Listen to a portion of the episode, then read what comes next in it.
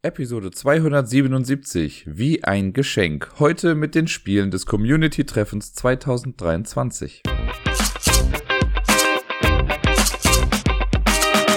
Hallöchen zusammen, hier ist der Dirk mit der eventuell leicht verspäteten neuen Episode vom Ablagestapel. Was soll ich sagen? Äh, meine letzten Tage waren einfach sehr, sehr voll. Das Wochenende war dominiert vom Community-Treffen und abends musste ich noch im Jamesons moderieren. Deswegen konnte ich da nicht aufnehmen. Montag war super voll und äh, der Dienstag stellte sich dann auch heraus als sehr, sehr voll. Und deswegen äh, habe ich es einfach nicht mehr hinbekommen, irgendwie was aufzunehmen und habe mir gesagt, gut, dann mache ich es jetzt halt erst am Mittwoch. Dadurch habe ich es natürlich geschafft, meinen eigenen Gepotztag ein bisschen zu verbaseln. Denn am 4., was war ja, das war ja dann der Montag, da äh, hat der Ablagestapel nämlich quasi Geburtstag und ist jetzt äh, sechs Jahre alt geworden. Man mag es kaum glauben, ich schiebe das mal direkt vorweg, denn am 4. September 2017 kam die erste offizielle Episode vom Ablagestapel raus. Ich habe, also das erzähle ich wahrscheinlich jedes Jahr, aber ich habe ähm, in der Woche davor, am, ich glaube, das war dann der 28.8. oder so, da hatte ich schon so eine Mini-Episode aufgenommen, das war dann das Vorwort, aber so richtig los ging es quasi erst die Woche danach. Ja, und jetzt ist äh, der ganze Bums hier schon sechs Jahre alt. Also der Podcast wird quasi eingeschult dieses Jahr. Oder muss man ja warten, weil die Einschulung ist hier eigentlich hier schon vorbei. Naja. Äh, krass, wie die Zeit doch so schnell vergehen kann. Ich weiß noch, wie ich hier anfangs saß, auf jeden Fall. Mit äh, einem anderen Mikro, aber sonst war eigentlich alles gleich. Viel hat sich eigentlich nicht geändert. Naja. Ähm, da ich ein bisschen später dran bin und so, dachte ich mir, und äh, das, das Ganze auch ein bisschen würdigen wollte, natürlich mit dem Geburtstag oder dem Geburtstag, wie man ja so schön sagt, habe ich mich für ein, äh, ein kleines Switcheroo entschieden. Und zwar, normalerweise rede ich ja immer über alle Spiele, die ich in der vergangenen Woche gespielt habe. Nun sind das bei mir doch ein paar mehr geworden als sonst vielleicht. Und ich dachte mir, ich möchte das Community-Treffen, das wir am Wochenende hatten, ein bisschen mehr herausheben, denn es war wieder ein sehr schönes Erlebnis, auch wenn es ganz anders war als sonst. Äh, warum das ist, da komme ich dann nachher dann nochmal zu. Und habe mir gedacht, weil ja auch da ein bisschen was gespielt wurde, vielleicht auch nicht ganz so viel wie in dem Jahr davor, aber ein bisschen was war es schon, äh, rede ich bei den Spielen der letzten Woche, in Anführungszeichen, dieses Mal nur über die Spiele, die ich beim Community-Treffen gespielt habe. Und alles andere hole ich dann nächste Woche nach. Da habe ich im besten Fall auch ein bisschen mehr Zeit, den Podcast aufzunehmen. Und das sollte dann irgendwie alles äh, ganz gut klappen. Außerdem glaube ich, dass jetzt diese Woche auch nicht mehr großartig was dazukommt an Spielen. Deswegen sollte das irgendwie machbar sein. Deswegen, genau, wird es jetzt so kommen, dass äh, ich jetzt über die Spiele spreche, die am Wochenende gespielt wurden. Und der Rest ist relativ normal. Äh, wobei ich auch jetzt schon sagen kann, in der Woche vor dem Community-Treffen ist gar nicht so viel passiert.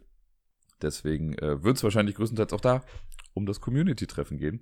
Und wer sich von euch fragt, wie lang kann dieser Mann eigentlich reden, bevor es denn mit den Spielen losgeht, ziemlich genau so lang. Wir fangen jetzt einfach mal an mit den Spielen des Community-Treffens. Und da sind dieses Mal auch äh, Kinderspiele mit dabei, denn ich habe es ja vorher auch schon mal irgendwie angekündigt. Miepel war mit am Start. Ich habe sie die Woche über schon sehr darauf vorbereitet, dass äh, sie mitkommen wird und dass sie dann da auch spielen kann und dass da viele Menschen sind, die gerne spielen. Und das, äh, genau, da hat sie dann oft auch gefragt und sie hatte auch Vorstellungen davon, was man dann da macht. Und wir haben am äh, Tag davor waren wir noch einkaufen und haben noch äh, Supplies besorgt, damit sie äh, gut durchkommt. Aber das war eigentlich alles, was sie angeht, absolut kein Problem. Das fand ich sehr schön. Das erste Spiel, was ich mit ihr gespielt habe, das habe ich mit ihr und Sarai zusammen gespielt. Das war Pop-Up Pirate. Ich kenne es noch von ganz, ganz früher als der Klack-Pirat. Ich weiß nicht, also da muss man, glaube ich, schon ein gewisses Alter haben, um sich noch an äh, die, ich weiß gar nicht mehr, wie die Show genau hieß, Klack einfach oder Klick-Klack oder wie auch immer. Ähm, da war meine Schwester übrigens mal zu Gast in dieser Show, die hat da mitgespielt und hatte dann noch so ein fancy Toy davon irgendwie mitbekommen. Aber ja, der Klackpirat, den gab es noch von früher. Ich meine zumindest, dass das aus dieser Show war. Ich verbinde das zumindest immer damit. Ähm, also so ein Fass, wo man Fässer reinschiebt und dann springt irgendwann ein Pirat raus, wenn man halt das richtige Fass, äh, das richtige, den richtigen Schlitz quasi trifft. Und Deni hatte das mitgebracht für Miepel quasi und das haben wir dann zu dritt mehrere Runden lang gespielt. Ich glaube sechsmal hintereinander oder so. Und äh, das ist ganz süß, weil das ist eine kleinere Version. Ich habe das eigentlich immer ein bisschen größer im Kopf gehabt, aber das ist jetzt noch mal ein bisschen kleiner und transportabler, funktioniert aber halt ganz genauso. Und ja, Miepel hatte Spaß damit. Wir äh, haben es ein paar Mal gemacht. Es ist halt ein reines Glücksspiel, ne? weil du musst ja einfach immer reinstecken und gucken, was passiert. Und äh, ja, für Miepel war es für den Start auf jeden Fall genau das Richtige. Und viel mehr kann man zu dem Spiel aber auch eigentlich gar nicht erzählen. Danach ging es weiter mit einer Runde Mysterium Kids, auch das mit Sarai und Miepel. Und äh, ja, Miepel hat entschieden, dass nur Miepel und Sarai die Geistergeräusche machen dürfen. Und ich musste immer raten. Was aber ganz okay war, ich habe da auf jeden Fall gerne auch zugehört. Und ich fand es wieder sehr, sehr süß, wie zum einen Miepel die Geräusche gemacht hat, aber auch gut erkannt hat. Ich glaube, wir hatten einmal eine Sache oder zweimal vielleicht auch, wo sie dann erst was anderes gesagt hat, als gemeint war. Und dann haben wir aber auch, oder Sarai hat dann auch so mit dem Augenzwinkern dann nochmal gesagt, ah, überleg vielleicht nochmal. Und dann hat sie dann aber auch das Richtige gefunden. Ähm, ich habe es ja in den letzten Wochen schon immer gesagt, ich mag das total, das mit ihr zu spielen, weil man, also ich persönlich, da ich das ja jetzt auch so als, ähm, da ich das so als Momentaufnahmen immer nacheinander sehe, sehe ich halt auch so die Entwicklung, die sie mit diesem Spiel macht. Und ja, ich fand es einfach auch da wieder zuckersüß. Ja, und dann durfte ein Spiel natürlich nicht fehlen. Das Spiel, was hier in diesem Haushalt in letzter Zeit einfach sehr, sehr häufig gespielt wird. Einhorn, Glitzer, Glück, Funkel, Bingo, Legacy Extreme, wie wir es dann noch zusätzlich getauft haben äh, beim Community-Wochenende. Und das habe ich, glaube ich, das, ich habe es, glaube ich, sogar nur einmal mitgespielt, wenn es mich nicht täuscht. Oder vielleicht haben wir zwei Runden hintereinander gespielt, bin mir gerade nicht mehr sicher. Auf jeden Fall mit äh, Deni, Miepel und Sarai dann auch. Und das, äh, ja, hat wie immer ganz gut geklappt. Es war in der Runde, die ich mitgespielt habe, oder ich weiß wirklich gar nicht, ob ich es nur einmal oder zweimal gespielt habe. Aber die eine Runde, die mir im Gedächtnis geblieben ist, war sehr witzig, weil Sarai am Anfang echt ein bisschen äh, Pech hatte und alle Chips, die aufgedeckt wurden, waren irgendwie nicht bei ihr drauf oder nur ganz wenige. Und sie hat aber, glaube ich, es geschafft, dann ihre Reihe voll zu bekommen mit insgesamt nur fünf Edelsteinen oder so. Das war frustrierend, könnte man fast sagen, wenn man selber das ganze Board gefühlt voll hat und irgendwie mehrere Möglichkeiten hat, wo dann nur noch einer hin kann, um so ein Ding voll zu machen. Und äh, bei ihr ist das halt so mit dem äh, mit dem Mindestmaß quasi fertig geworden. Aber ja, das ist halt ein Bingo. Was will man machen? Es wurde dann später auch noch gespielt. Ich glaube, Helmut hat auch irgendwann mal mitgespielt. Da war ich dann bei einer anderen Sache mit dabei. Das war schon, äh, ja, auch ein Renner, könnte man sagen. Danach, so könnte man sagen, wurde also von mir das erste, in Anführungszeichen, richtige Spiel dann gespielt. Und zwar Seven Wonders Architects. Äh, Sarai ist mit Miepel ein bisschen rausgegangen. Die haben dann draußen noch so einen kleinen Minispielplatz und auf dem Hof von der alten Feuerwache, da wo das Community-Treffen stattfand, da haben sie draußen gespielt und die Zeit haben wir dann kurz genutzt, um drin äh, mit den verbliebenen sieben Personen, die da waren, dann ein Spiel zu spielen. Das hatte ganz gut gepasst. Und genau, so wurde es dann Seven Wonders Architects. Für mich das erste Mal, dass ich in einer in Vollbesetzung gespielt habe mit sieben Menschen. Ich glaube, das höchste bisher waren, weiß nicht, vier, vielleicht fünf, wenn es hochkommt, aber sieben hatte ich so noch nicht. Das war auch mal ganz spannend, weil halt wirklich halt das gesamte Material dann gebraucht wird. Ähm, das Spielgefühl an sich ändert sich ja so gesehen dann trotzdem nicht, wenn man jetzt mit mehreren spielt, weil ich gucke ja eh im Prinzip nur auf den Kartenstapel links oder den Kartenstapel rechts oder halt auf den in der Mitte. Äh, das sind ja meine Optionen. Und egal mit wie vielen Personen man spielt, man hat ja nur diese Option, also immer drei Stapel, von denen man was nehmen kann. Und äh, trotzdem fühlt sich so ein bisschen, also was soll ich sagen, es fühlt sich schon so an, dass man mit mehreren Leuten spielt, wobei ich muss auch sagen, bei ein paar Leuten habe ich echt nicht so wirklich drauf geguckt, was die jetzt da bauen. Weil man ja, also zum einen sind die Züge so schnell, dass ich jetzt gar nicht genug Downtime habe, um bei den anderen genau mitzugucken. Allerdings gibt's auch nicht genug, was ich jetzt selber in, also in dieser Zeit auch bei mir gucken könnte, weil da ist halt nicht so viel. Ich habe halt mein Bauwerk, das versuche ich vollständig zu machen und ich ziehe eine Karte. Dafür ist Seven Wonders Architects ja in Anführungszeichen ganz gut. Äh, es gibt halt nicht viel zu tun. Wenn du dran bist, zieh eine Karte und dann mach halt Sachen. Da muss man halt gucken, ob äh, man irgendwie so ein Set hat. Das ist ja im Prinzip so ein reines Set-Collection-Game, was halt die Rewards für die Sets dann direkt zeigt. Es ist nicht, dass es am Spielende irgendwie äh, aufgelöst wird, was dann Sets bringen oder wer gewonnen hat, sondern man sieht das ja eigentlich schon relativ klar. Man könnte wohl theoretisch auch die ganze Zeit ausrechnen, wer gerade wie viele Punkte hat. Ich hatte nicht die meisten, so viel kann ich schon mal sagen. Ähm, aber ich finde es eigentlich ganz nett. Das ist so ein Spiel, je häufiger ich das spiele, desto mehr weiß ich es zu appreciaten, weil es halt eben super simple Regeln hat. Man kann es in einer großen Gruppe spielen. Das ist so ein richtig cooles Get-Together-Game für sieben Leute, was ja auch nicht so oft vorkommt, dass man so ein Spiel hat für so eine, äh, für so eine Anzahl von Personen. Und ja, das äh, war ganz cool. Ich habe manchmal so ein bisschen das Gefühl, dass die, also ich hatte halt meine Fähigkeit war dieses Mal, ich glaube, ich hatte Babylon, da durfte ich bei zwei Stufen, die ich gebaut habe, keine Punkte bekommen, sondern so ein Plättchen, diese grünen, wie heißen die, Fortschritt oder Wissenschaftsplättchen, äh, da durfte ich dann welche aus der Mitte nehmen, oder Entwicklungsplättchen, ich weiß gar nicht mehr genau. Davon durfte ich mir dann eins aus der Mitte nehmen, quasi for free. Äh, und ich hatte dann eins, was es mir erlaubt hat, die, diese Bedingungen zu umgehen mit, es müssen irgendwie zwei gleiche Ressourcen oder zwei ungleiche Ressourcen sein für den Bau meiner verschiedenen Ebenen. Das konnte ich quasi ignorieren, war aber quasi irrelevant für mich, weil ich habe die Karten trotzdem so gezogen, dass es immer gepasst hätte. Und äh, dafür habe ich halt dann auf Punkte verzichtet. Ich finde, vielleicht müsste man das irgendwie so machen, dass man sich entscheiden kann. Entweder ein Plättchen oder die Punkte. Das fände ich vielleicht noch einen kleinen Ticken spannender. Aber, was will ich meckern, ne? ich würde es jetzt schon wieder komplizierter machen, als es eigentlich ist. Ich mag das äh, generelle Verpackungsdesign des Spiels eigentlich ganz gerne. Ich meine, es ist eine ganze Menge Plastik, das muss man dazu sagen. Aber trotzdem ist es ganz cool, dass man am Anfang jedem und jeder einfach so, ein, äh, so eine Box geben kann, quasi, wo das Wunder drin ist und die Karten und alles, was man dafür braucht. Und dann kann jeder seinen eigenen Aufbau machen. Und die Sachen für die Mitte kommen dann noch einfach da rein und gut ist. Das ist wirklich schon sehr gut durchdacht, das Ganze, sehr schön gestreamlined. Und ja, war auf jeden Fall schön für mich, um direkt zu diesem äh, Zeitpunkt sagen zu können, jo, ich habe mit allen Anwesenden ein Spiel gespielt. Das ist immer so ein bisschen mein, äh, mein Wunsch beim Community-Treffen. Und das habe ich da quasi alles in einem abgefrühstückt. Mein nächstes Spiel war dann Revolver Noir. Das habe ich zuerst am Samstag mit dem Dirk gespielt, dem Angel Collector, und am Sonntag dann auch nochmal mit Elvira. Und äh, Revolver Noir kennt ihr ja hier auch schon aus dem Podcast. Das ist dieses Zwei-Personen-Spiel, wo man die Karten einfach komplett die ganze Zeit in der Hand halten kann. Man kann, wir haben jetzt die Tische benutzt, indem wir die Übersichtskarte und die Aktionskarte noch draufgelegt haben. Aber sonst kann man auch die theoretisch einfach in der Hand halten. Äh, und das ist dieses Katz-und-Maus-Spiel. Man ist zusammen in einem Haus quasi eingesperrt und man versucht die andere Person zweimal zu treffen. Also nicht treffen im Sinne von, hi, ich bin der Jochen, sondern äh, mit Bumm, hier ist eine Pistole. Und das äh, ja, ist immer wieder lustig. Ich fand es ganz cool. Für Dirk war es, glaube ich, das erste Mal, dass, äh, dass das gespielt hat. Elvira kennt das Spiel schon, das haben wir zusammen dann mal, glaube ich, das erste Mal gespielt auf diesem äh, Spieleabend oder Spieletreff, äh, der Mittwoch stattfindet. Und ja, das äh, ist immer wieder lustig. Also es hat mit beiden Personen äh, gleichermaßen Spaß gemacht. Es war, ich, ich, ich habe wirklich so ein bisschen aus meinem Gedächtnis gestrichen, wer jetzt was gewonnen hatte. Ich glaube, gegen äh, Dirk hat ich gewonnen, wenn mich nicht alles täuscht.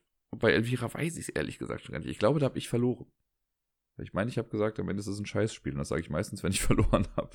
Aber ja, ich mag das, dieses Katz und Maus, wenn man dann noch so ein bisschen Trash-Talk dabei macht, ist es einfach noch ein bisschen spaßiger natürlich. Und ähm, wir haben jetzt dieses Mal auch beide Male nur mit, den, mit, der, mit dem Standardspiel gespielt. Ich habe ja mal mit Deni auch die Mini-Erweiterung quasi reingenommen, dass man dann verschiedene Charaktere hat, die man dann auch noch verkörpert und die einem dann verschiedene Fähigkeiten, aber auch einen Malus irgendwie geben, mit dem man dann auch noch klarkommen muss.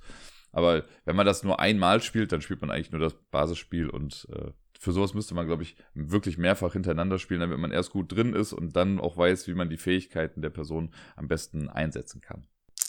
Ebenfalls zweimal gespielt habe ich Nirvana an diesem Wochenende. Auch einmal am Samstag und einmal am Sonntag, wenn mich nicht alles täuscht. Ja, doch, ich glaube, das muss so gewesen sein. Und Nirvana, ihr wisst, das ist das Spiel von Korea Board Games, deswegen immer im Hinterkopf behalten, dass ich ja auch für die arbeite. Aber ich muss sagen, so von den ganzen Spielen, die von Korea Board Games jetzt irgendwie rauskommen oder auch rausgekommen sind, ist Nirvana wirklich eins der besten, muss ich sagen. Einfach nur, weil ich das ja mitbekomme am Tisch. Also ich versuche das ja auch, ne, also wenn ich das Leuten erkläre, sage ich ja nicht so, ey, das ist das beste Spiel aller Zeiten, sondern ich versuche es ja irgendwie einfach normal zu erklären. Und bisher war meistens, also ich habe auch eine Reaktion bekommen, jemand meinte, ja gut, mag halt einfach das Kartenspiel dahinter nicht so, von daher, mh, äh, dann, dann hilft auch Nirvana nicht dabei. Aber die meisten äh, Reaktionen darauf sind eigentlich ganz positiv. Nirvana ist dieses Roll-and-Write-Spiel, wo wir so ein, ein Raster quasi vor uns haben, in dem wir nach und nach Zahlen eintragen, mit so einem sehr, sehr simplen Roll-and-Write-Mechanismus. Also es wird einfach drei Würfel gewürfelt und die Zahl muss man benachbart eintragen auf bestimmte Felder. Und am Ende des Spiels hat man dann alles voll und dann guckt man sich die Spalten an. Die Summe in den Spalten ergibt dann quasi jeweils einen Wert und diese Werte trägt man dann in Kartenfelder ein. Man hat sich quasi in dem Roll-and-Write-Teil hat man sich Karten erspielt und mit diesen Karten, wenn der Würfelteil durch ist, spielt man dann so ein Ladder-Climbing-Game. Auch das habe ich schon ein paar Mal erklärt, ne? Wenn jetzt jemand anfängt mit ich spiele zwei Einser, dann muss ich danach auch zwei Karten spielen, aber die müssen im Wert höher sein als die Einer und halt auch die gleichen. Also ich kann dann zwei Dreier spielen, dann kann der nächste zwei Fünfer spielen, dann spielt jemand zwei Zehner, zwei Sechzehner, zwei Zwanziger und so weiter, bis jemand passt. Und die Karten, die man spielt, streicht man einfach nur noch durch. Das heißt, man legt die halt natürlich auf den Tisch, weil wir haben ja keine Karten dann da, sondern wir äh, haben das vorher einfach auf unserem Blog notiert und streichen das dann durch. Das macht das Ganze natürlich ein bisschen materialschonender. Und ja, das ist dann das ganze Spiel. Wer zuerst alle Karten losgeworden ist, gewinnt dann das Ganze. Und äh, ich finde, also mir macht es wirklich immer wieder Spaß. Und es gibt ja noch diesen ganzen Packen von Karten da drin, die quasi noch ein bisschen Varianz mit reinbringen. Das habe ich bisher noch nicht einmal benutzt. Meistens haben wir auch nur eine Runde gespielt. Äh, das wäre vielleicht mal ganz witzig. Ich habe jetzt eine Karte gesehen, die fand ich ganz cool. Da kriegt man, also wenn man die Karte im Spiel hat, dann bekommen alle zwei Zusatzkarten noch. Man hat ja eigentlich nur 14 Karten, da hätte man dann 16. Und die Zusatzkarten sind das Datum, also Monat und Tag werden dann als Karte quasi umgewandelt und die kriegt man dann auch noch mit dazu. Das finde ich eigentlich eine ganz witzige Idee oder vielleicht kann, kann man es auch so machen, dass man seinen Geburtstag dann irgendwie noch als Karte bekommt. Das ist auf jeden Fall eine äh, sehr lustige Idee. Ist natürlich unfair, wenn jetzt jemand am 1.1. Geburtstag hat und jemand anderes dann irgendwie am 31.12., weil seine Karten dann dementsprechend auch ein bisschen höher sind. Äh, wobei, 1.1. sind noch wieder zwei Einser, also hat bestimmt beides irgendwie sein Für und Wider. Der liebe Angel Collector Dirk hat mir einen Spielewunsch erfüllt und zwar wollte ich schon länger mal die Volcano-Erweiterung von Tobago spielen. Tobago ist ein Spiel, das ich selber äh, sehr gerne mag. Ich habe es auch hier zu Hause, habe es zwar schon länger nicht mehr gespielt, aber ich mag es wirklich sehr gerne. Und äh, da ist jetzt vor einiger Zeit eine Erweiterung rausgekommen und die soll, äh, sollte laut ihm quasi das Spiel auch besser machen. Und das wollte ich gerne mal ausprobieren. Und er hat es mitgebracht und deswegen war ich sehr, sehr happy, dass wir das dann auch spielen konnten. Und ähm, ja, für erstmal die Leute, die Tobago nicht kennen, eine kurze Erklärung davon. Bei Tobago haben wir eine Insel, Tobago. Und auf dieser Insel befinden sich verschiedene Landschaftstypen und verschiedene, ja, ich sag jetzt mal Merkmale. Es gibt äh, Palmen, Hütten und Steinstatuen. Und ich glaube, fünf verschiedene Landschaftsarten. Ich bin mir gerade nicht mehr ganz genau sicher. Also sowas wie äh, dichter Wald, Grasland, ein Fluss, Berge, die Mall. Nein, also ein Mall gibt's nicht, aber keine Ahnung, vielleicht gibt's auch irgendwas anderes. Ich glaube, das Wasser in der Mitte oder so. Und da äh, platzieren wir noch so kleine Autos drauf. Jeder hat so einen kleinen Jeep. Und man versucht im Prinzip äh, in Tobago Schätze zu heben. Und es gibt immer vier Schätze, die ausliegen. Und die werden repräsentiert durch Würfel im Prinzip. Und das Ding ist, wir wissen anfangs nicht ganz genau, wo diese Schätze sind. Und dafür haben wir so Hinweiskarten. Und wenn man an der Reihe ist, kann man entweder eine Hinweiskarte spielen oder sich mit seinem Jeep bewegen.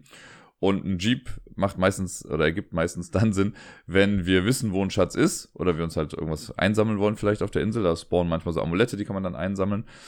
Ähm, das Herzstück ist aber eigentlich das Kartenspielen. Und das ist so, wenn ich dran bin, kann ich einen Hinweis spielen zu einem Schatz. Und diese Hinweise sind so, ähm, ja, Sachen, die eingrenzen, wo die Schätze sein können. Sowas wie auf dem größten Grasland oder eins neben dem größten Wald oder nicht auf dem Fluss all so Geschichten und halt zwei Felder neben einer Palme und ein Feld neben einer Hütte und all so Geschichten. Solche Karten haben wir halt auf der Hand. Wenn ich dran bin, kann ich das zu irgendeinem Schatz spielen und man muss dabei halt immer die Bedingungen einhalten. Die Karte, die ich spiele, darf nicht der Information widersprechen, die schon liegt. Also wenn schon bei einem Schatz liegt, es ist nicht auf dem Fluss, kann ich jetzt nicht sagen, es liegt auf dem Fluss, weil das würde dem widersprechen. Und es muss das Ganze eingrenzen wenn ich jetzt irgendwie schreibe, äh, schreibe, sag ich schon, wenn ich jetzt, wenn da schon die Karte liegt mit, es liegt auf dem größten Fluss, dann kann ich jetzt nicht dazu ähm, machen, irgendwie von wegen, ja, es liegt auf dem Fluss, weil das ist halt eine redundante Information. Das geht auch nicht. Also es muss immer quasi mindestens ein Würfel weggenommen werden. Es gibt, glaube ich, ich weiß gar nicht mehr, wie viele Würfel das jetzt waren. Ich sage jetzt einfach mal zwölf Würfel, vielleicht waren es auch ein paar mehr. Ähm, sobald man die auch platzieren kann, legt man die hin, dann hat man halt die möglichen Orte für diesen Schatz festgelegt und mit jeder weiteren Karte muss man halt Würfel irgendwie wegnehmen können. Wenn nur noch ein Würfel da ist, dann kann man da mit dem Jeep hinfahren und den einsammeln. Und das Einsammeln, oder man muss einfach nur mit dem Jeep dann da drauf fahren und mit der Jeepfahrt ist es wie folgt, man hat drei Bewegungspunkte und es gibt zwei Arten von Bewegungen. Man kann sich entweder für einen Aktionspunkt bei der Fahrt beliebig viele Felder auf dem äh, gleichen Terrain bewegen. Also wenn ich im Wald starte, kann ich mich für einen Punkt auf diesem Waldgebiet frei bewegen. Oder für einen Punkt kann ich das Terrain wechseln. Und so muss man halt irgendwie gucken, dass man gut umherfahren kann, um äh, dann zum Schatz zu kommen. Wenn man einen Schatz dann gefunden hat, dann gibt es so eine kleine Schatzverteilung. Immer wenn man einen Hinweis spielt, legt man noch so eine kleine äh, Kompassrose drauf von sich selbst. Und quasi für jede Kompassrose kriegt man, könnte man sagen, ganz einfach runtergebrochen, äh, eine Schatzkarte. Man fängt dann aber bei der Person an, die den Schatz gehoben hat, die kriegt noch eine extra Kompassrose rein und dann wird quasi der Reihe nach immer eine Schatzkarte aufgedeckt und gefragt, willst du die haben oder nicht. Man selber hat äh, limitiertes Wissen über diese Schatzkarten, weil so viele Kompassrosen, wie ich jetzt in dieser Reihe von, des Schatzes habe, äh, darf ich mir Karten angucken. Und dann werden aber alle zusammengemischt, plus noch eine mehr. Und äh, die werden halt nach und nach aufgedeckt. Wenn ich jetzt also äh, die Karten, die ich mir angucke, wenn das jetzt eine 4, 5 und 6 oder so ist, 6 ist äh, die höchste Schatzkarte, die es gibt, 2 die niedrigste. Wenn ich jetzt also 4, 5 und 6 sehe und die erste Karte, die aufgedeckt wird, ist eine 2, dann sage ich halt natürlich, ja, nee, die will ich nicht haben. Weil ich weiß, es kommen noch höhere Karten. Und äh, wenn dann eine 6 kommt, schlage ich natürlich sofort zu. Oder wenn ich jetzt gesehen habe, oder ich habe selber nur Zweier und Dreier gesehen und das erste ist irgendwie eine 5, die aufgedeckt wird, dann nehme ich die natürlich auch, weil ich weiß, es kommt ja noch ganz viel Schund, den können die anderen dann gerne haben. So kriegt man dann diese Schatzkarten. Es gibt da dann auch noch Fluchkarten, und zwar ganze zwei Stück im ganzen Stapel. Und wenn so eine Fluchkarte kommt, dann ist zum einen die Schatzverteilung sofort beendet und alle müssen quasi ein Amulett ausgeben, um nicht von dieser, vom Fluch getroffen zu werden. Wenn man vom Fluch getroffen wird, muss man seine höchste Schatzkarte abgeben. Genau. Wie kommt man an diese Amulette? Die spawnen immer dann auf der Insel, wenn ein Schatz gehoben wurde. Und zwar guckt man sich dann die Steinstatuen an auf der Insel. Und in die Richtung, in die die gucken, geht man quasi bis zum Rand, also bis zum Rand der Insel. Und da spawnt dann ein Amulett und dann drehen sich die um äh, 60 Grad wahrscheinlich. Also machen halt so eine Drehung nach rechts, äh, diese Steinstatuen. Und wenn man mit dem Auto da drüber fährt, dann muss man quasi seine Bewegung da beenden und dann kann man das Amulett dann heben. Und mit dem Amulett kann man so ein paar Sachen machen. Man kann äh, einen extra Zug quasi mit dem Jeep machen. Man darf einen Würfel einfach so entfernen. Man kann sich vor dem Fluch schützen. Es gibt bestimmt noch was, was ich jetzt vergessen habe, aber man kann ein paar Sachen machen. Die sind sehr vielseitig einsetzbar. Das ist alles in allem grob das Spiel. Das spielt man dann so lange, bis der Schatzkartenstapel einmal durch ist und dann zählt man am Ende, wer die meisten Schätze hat und so ist es dann. Sollte ein Schatz gehoben werden, wird übrigens diese Schatzfarbe, weil es gibt die halt in vier verschiedenen Farben, äh, wird dann einfach zu einem neuen Schatz. Das sind immer, also die Möglichkeit besteht, dass immer vier Schätze irgendwie im Rennen sind. Es ist jetzt nicht so, dass wenn einer gehoben wird, dass die Farbe dann raus ist, sondern die sind multifunktional einsetzbar. Das ist das Basisspiel. Und jetzt kam noch die Erweiterung mit dazu und die macht was ganz Nettes, denn es konnte bei Tobago im Grundspiel immer mal wieder vorkommen, dass ich eine Kartenhand habe, die scheiße ist. Weil irgendwie alle Karten, die ich habe, nutzlos sind, weil sie eben redundant sind oder widersprechen. Und bei der Volcano-Erweiterung ist es so, dass wir zum einen erstmal in die Mitte so einen fetten Vulkan packen. Und es gibt so Lavaplättchen. Es starten auch, je, ähm, also so viele Lavafelder, wie Personen am Spiel teilnehmen, gibt es dann auch schon auf dem Feld. Das wird durch so ein extra Plättchen noch irgendwie geregelt. Und äh, das, ist, das bringt quasi Lava als neue Landschaftsart mit ins Spiel, über die man eigentlich nicht fahren kann. Und da können auch keine Schätze drauf sein und so, aber das blockiert so ein bisschen das Ganze. Und ähm, das breitet sich so langsam aus. Und man kann das aber halt auch nutzen für Hinweise. Und das ist jetzt so, das ist ganz clever gemacht. Es gibt vier Hinweiskarten beziehungsweise Plättchen für den Vulkan. Und zwar neben dem Vulkan, nicht neben dem Vulkan und neben Lava und nicht neben Lava. Und die kann man so nicht einfach aus der Hand spielen, sondern wenn ich eine Karte zu einem Schatz spiele, und diese Karte entspricht halt nicht den Regeln, also ist entweder redundant oder widerspricht der ganzen Geschichte, dann darf ich da drauf stattdessen halt so ein äh, Vulkanplättchen legen. Da kann ich mir eins von den Vieren aussuchen, solange es noch da ist. Zu jedem Schatz darf immer nur ein Vulkanplättchen gespielt werden, wenn mich nicht alles täuscht. Und das kann man dann halt nutzen, um die, ähm, um den Ort eines Schatzes noch weiter einzugrenzen. Das ist so gesehen erstmal alles, was das angeht. Man kann mit den Amuletten, darf man auch auf der Lava dann fahren, da kann man sich vor schützen. Äh, es kann aber auch sein, dass durch Lava Schätze zum Beispiel komplett wieder verschwinden, weil man darf ja eigentlich, wenn man ein Amulett äh, benutzt, um Würfel zu entfernen, darf man nie den letzten Würfel entfernen. Man kann es eingrenzen, aber nicht vernichten quasi. Bei Lava verhält sich das ein bisschen anders. Wenn jetzt nur noch ein Würfel da ist und ich habe die Möglichkeit, da ein Lavaplättchen draufzulegen auf dieses Feld, dann kann ich das machen und dann ist der Schatz halt einfach weg. Eventuell hat mich das zweimal sogar getroffen in der ganzen Partie, die wir da gespielt haben. Dass ich eigentlich dachte, geil, da kriege ich was und dann war der Schatz halt einfach weg.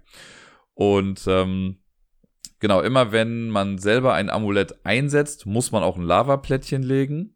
Und das muss man entweder angrenzend an den Vulkan oder angrenzend an ein schon bestehendes Lavaplättchen legen. Die können also nicht einfach irgendwo spawnen, sondern das breitet sich dann so langsam aus. Und ja, dadurch, also muss ich sagen, dass, äh, also man hat mehr zu tun. Es gibt irgendwie mehr Sachen oder mehr Möglichkeiten und man muss über mehr Sachen nachdenken. Aber ich finde, das hat das Spielgefühl auch ein kleines bisschen verändert, weil durch die Vulkanerweiterung wird Tobago auch gemeiner. Das war nämlich vorher eigentlich nicht so, muss ich sagen. Natürlich hat man sich manchmal geärgert, wenn jetzt jemand noch einen Hinweis irgendwo hingespielt hat und das Feld, das ich mir so auserkoren hatte, so da könnte es bestimmt gleich irgendwie sein, so dann ist es das nicht mehr. Oder jemand war mit seinem Jeep schneller. So leichte Ärgerfaktoren gab es schon immer bei Tobago, aber die waren sehr, ja, wie soll ich sagen, sehr niedrig gehalten. Und jetzt mit der Volcano-Erweiterung kann man ja einfach ganz klar auch hier, ne, ich nehme dir den Schatz weg, ich baue dir da Lava hin, ich baue dich ein, ne, weil man kommt so aus der Lava raus, wenn man ein Amulett hat aber sonst halt irgendwie nicht so. Ich glaube, es gab noch eine andere Möglichkeit, wie man mit der Lava klarkommen konnte. Ich weiß aber nicht mehr genau, was es war. Man darf jetzt nicht Lava direkt auf den Jeep einer Person setzen. Das geht nicht. Aber man kann halt auch die Landmarks kaputt machen. Also Hütten und Palmen gehen dadurch auch kaputt. Nur die Steinstatuen nicht. Und das, also, das ist schon nochmal ein anderes Spielgefühl. So, das, ich hatte auch das Gefühl, das wurde so ein bisschen gemeiner benutzt. Also ich weiß, dass Tob Y, der mitgespielt hat, der hat äh, das zumindest einmal gemacht, dass er einen Schatz, wo ich auch ein paar Anteile drin hatte, den hat er halt einfach dann verbrennen lassen.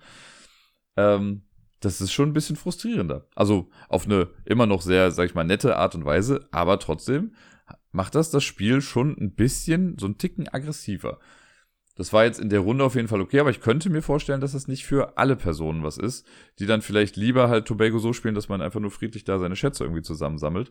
Und jetzt hat man halt noch so ein bisschen diesen, ja, Take-That-Mechanismus mit drin. Man kann es bestimmt auch irgendwie ein bisschen anders spielen, aber ich meine, so riesig groß ist die Insel jetzt auch nicht. Das heißt, wenn man Lavaplättchen legen muss, ja, irgendwo müssen sie halt hin. Und im Zweifel ähm, macht man damit was kaputt. Vor allen Dingen ändern die auch das Terrain. Wenn ich jetzt, angenommen, wir haben ein Waldstück, das aus fünf äh, Waldfeldern irgendwie in einer Reihe irgendwie besteht und das ist gerade das größte Waldfeld. Wenn da jetzt genau in die Mitte so ein Lava-Ding kommt, dann sind das halt zwei Zweier-Waldfelder und dadurch kann sich das halt auch alles nochmal verändern. Das gibt also nochmal ein bisschen mehr Buchhaltung auch mit da rein, weil es könnte theoretisch sein, dass dann durch das Setzen eines Lavaplättchens äh, alle Würfel nochmal woanders hinwandern müssen, einer Farbe, weil sich eben die Gegebenheiten der Landschaft jetzt geändert haben. Dafür ist es super gut, wenn man Tobago online spielt. Auf Boardgame Arena kann man das ja spielen. Äh, denn da wird das halt immer automatisch gemacht mit den Würfeln. Ich weiß auch gar nicht, ob man da die Vulkanerweiterung haben kann. Aber am Tisch ist natürlich noch mal ein bisschen anders, weil du halt ständig ja immer selber nachgucken musst und überprüfen musst, ob jetzt alles noch so stimmt, wie die Hinweise das eigentlich vorgeben, wenn sich die Landschaften geändert haben. Also es sind ein paar mehr Sachen noch mit dabei, die man im Blick haben muss. Es ist, also was die Karten angeht, stimme ich auf jeden Fall voll zu. So ist ganz cool, dass ich auch was spielen kann, was nicht passt, einfach um dann so ein Vulkan-Ding zu setzen. Wobei es natürlich auch blöd ist, wenn man dann mit dem Vulkan-Ding auch nichts mehr erreichen kann. Ähm, und es bringt neue Aspekte mit rein. Man muss es aber wirklich mögen. Das letzte Spiel des Abends oder am Samstagabend war Civilization New Dawn. Das hatten wir zu dritt begonnen, aber zu zweit nur noch beendet, weil Y erst mitgespielt hat, aber dann gemerkt hat, nee, ist doch ziemlich fertig und macht sich jetzt mal langsam auf den Rückweg. Und dann habe ich das mit dem lieben Termigator dann zu Ende gespielt. Und äh, für uns, also ich habe es ja schon ein paar Mal online gespielt im Tabletop Simulator ähm, und noch nie in echt quasi. Und für den Terminator war es auch generell das erste Mal. Deswegen mussten wir, weil es ja auch schon wieder ein bisschen her ist, dass wir das gespielt hatten, mussten wir noch so ein bisschen die Regeln nachgucken, weil da gibt es halt schon, auch wenn es eigentlich recht simpel gehalten ist, finde ich, das Spiel, gibt es dann doch noch so ein paar Feinheiten mit, okay, wann ist welches Terrain wichtig, wann hat wer wie, welche Angriffsstärke, was gibt es für einen Barbarenkampf und all so Sachen. Das mussten wir dann immer noch ein bisschen austarieren und uns angucken. Äh, aber das hat dann irgendwann ganz gut geklappt und ja, zu zweit geht es dann eh super flott, das Ganze. Und ich mag das ja total. Das ist ja quasi, was den, den Kernmechanismus angeht, der Großvater oder der Vater von Arche Nova. Denn auch hier haben wir quasi so eine, hier ist das Fokusleiste. Das heißt, wir haben fünf Aktionskarten in einer Reihe mit den Slots von 1 bis 5 und wenn ich dran bin, dann nehme ich mir eine dieser Karten und führe die dann auf dieser Aktionsstärke dann quasi aus. Und je nachdem, wo die ist, kann ich halt mehr oder weniger dann machen. Und wenn ich damit fertig bin, dann nehme ich die Karte und lege die an den Anfang. Und so rotiert das immer so ein bisschen durch und man versucht einfach das Beste aus seinen Aktionen dann zu machen. Und was wir damit machen, ist quasi ein sehr runtergebrochenes Zivilisationsaufbauspiel. Wir versuchen uns auf einer Karte auszubreiten, da Sachen einzusammeln, Sachen zu errichten, Städte zu bauen, Sachen äh, in Besitz zu nehmen und vielleicht auch hier und da zu kämpfen. Damit äh, es nicht nur quasi auf die Player-Interaction ankommt, gibt es auch so Barbaren, das sind so kleine Plättchen, die wandern über das Feld und machen einem so ein bisschen das Leben noch schwer. Man kann die aber auch bekämpfen und auch loswerden komplett was sich sehr empfiehlt, weil sie sind einfach nur nervig. also auf eine gute Art und Weise im Prinzip für das Spiel schon sinnvoll. Und ähm, ja, die Aktionen, die man so machen kann, also das, die Karte sind so Hexfelder quasi, die man immer, man könnte es theoretisch immer neu zusammenbauen.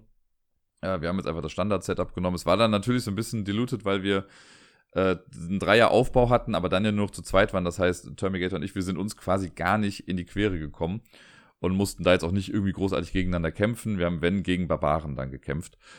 Und äh, das war aber auch ganz nett. Also ich mag das auch. Ich bin jetzt nicht komplett konfrontativ in diesem Spiel, sondern ich versuche einfach mein eigenes Ding zu machen und die, äh, zu gewinnen. Und ich finde hier die Siegbedingungen auch echt spannend und gut gemacht. Und zwar ist es nämlich so, dass es fünf Siegeskarten, sage ich mal, gibt. Die mischt man, davon legt man drei aus. Und auf jeder Karte sind zwei äh, Dinge, in denen man quasi Siegpunkte machen, oder nicht Siegpunkte machen kann, aber Ziele, die man erfüllen kann. Und um zu gewinnen, muss ich auf jeder dieser Karten mindestens einen Punkt abgehakt haben. Also wenn ich es schaffe, drei Ziele zu erreichen, kann ich gewinnen. Das hilft mir aber nichts, wenn ich auf einer Karte beides mache. Das ist quasi wurscht. So, ne, wenn ich, ich weiß, bei einer steht jetzt zum Beispiel oben drauf, hab fünf entwickelte Städte und unten steht, hab zwei Naturwunder in deinem Besitz. Ich kann natürlich auch beides machen, aber ich muss nur eins haben, um zu gewinnen und auf den anderen Karten halt genauso. Das finde ich eigentlich ganz nett. Also es ist ein bisschen so ein Wettrennen, wer ist zuerst auf äh, all drei, allen drei Karten vertreten. Und ich weiß nicht, ob ihr das gerade hört, hier irgendwie ein sehr tief fliegender Zeppelin. Also irgendwas ist sehr laut hier gerade auf jeden Fall. Ähm, ja, und die Aktionen, die man so machen kann, ähm, sind, also man startet mit so einer Hauptstadt, das ist einfach eine kleine Stadt, die wird hingelegt.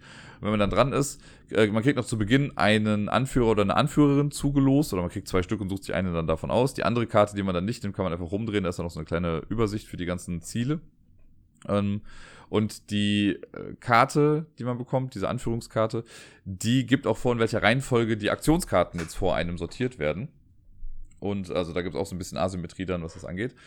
Und ja, genau, die Aktionskarten, ich versuche die jetzt mal durchzugehen, ich kriege sie bestimmt nicht mal alle zusammen oder nicht richtig zusammen. Aber eins ist auf jeden Fall, man kann Kontrollmarker setzen. Das heißt, glaube ich, da einfach frühes Reich oder so. Ähm, da darf man dann zwei Kontrollmarker setzen und der Slot, auf dem die Karte ausgeführt wird, gibt an, auf welchem Terrain man das machen kann. Es gibt fünf verschiedene Geländearten, auf denen man diese Kontrollmarker platzieren kann. Und wenn ich den jetzt auf die fünf aktiviere, dann darf ich halt auf jedes Gelände gehen. Wenn ich es aber auf der drei nur mache, dann darf ich es irgendwie nur auf Wiese, Gras und Hügellandschaft oder so setzen, aber nicht in die Wüste oder auf die Berge zum Beispiel. Das gibt das quasi vor. Und dann ja, kommt die Karte wieder an den Anfang und man kann dann später eine andere nehmen. Äh, dann gibt es die Handelskarte, auch da weiß ich gerade nicht ganz genau, wie der Name ist, die Wirtschaftskarte oder so. Da kann man dann mit so kleinen Planwagen umherfahren und kann versuchen, in andere Städte reinzureisen und mit denen Handel zu betreiben. Und ähm, später, wenn man das ein bisschen besser macht, die Aktion, dann kann man damit auch Barbaren quasi bekämpfen. Das äh, ist auch ganz nett. Ist aber, muss ich sagen, glaube ich, von allen Aktionen immer die, die ich am wenigsten so mache, wobei die einem hier und da bestimmt mal was bringen kann. Dann gibt es die äh, eine Aktion, mit der ich entweder Weltwunder bauen kann oder eine Stadt errichten kann. Äh, Weltwunder sind auch oft irgendwie Topic von den Zielen, dass man irgendwie zwei gelbe Weltwunder braucht oder so. Ähm, dafür muss man dann Ressourcen ausgeben, die man auf der Karte auch einsammeln kann. Und äh, je nachdem, auf welchem Slot diese Karte aktiviert wird, zählt das auch zu der Produktion eines Weltwunders dazu. Oder wie gesagt, man kann damit dann eine Stadt bauen, die muss dann x Felder weit entfernt sein und auf einem bestimmten Terrain. Dann kann man sich halt so auch nochmal ausbreiten. Bei diesen Kontrollmarkern, die man setzt, die muss man übrigens immer angrenzend zu Städten quasi bauen. Äh, und später kann man die noch ein bisschen verschieben manchmal. Dann gibt es, was hatten wir jetzt schon? Wir hatten jetzt schon Kontrollmarker, Städtebau und Wunder. Wir hatten das Handelsding. Dann gibt es bestimmt noch irgendwas.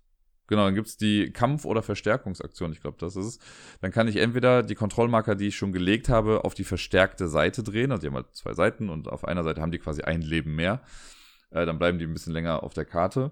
Oder man kann damit andere Personen angreifen oder auch Barbaren. Da steht dann, das muss dann in zwei Feldern oder so sein. Und der Slot, auf dem ich das aktiviere, der gibt dann halt an, wie groß meine Kampfstärke gerade ist. Und dann würfelt man noch. Man würfelt für sich selbst und eine andere Person würfelt dann für die Barbaren oder eben für sich selbst, wenn ich jetzt eine andere Person angreife.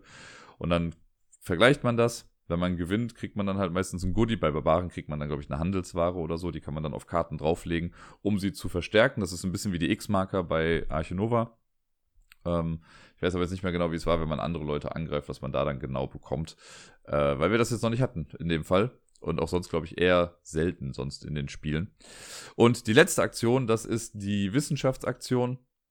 Da haben wir so eine kleine Scheibe und die Zahl des Slots gibt quasi an, wie viele Punkte ich auf dieser Scheibe nach oben gehen kann. Da ist so eine kleine so eine Anzeige quasi mit dabei. Und wenn ich eine bestimmte Anzahl an Schritten quasi auf dieser Anzeige nach oben gegangen bin, dann darf ich Karten aufwerten.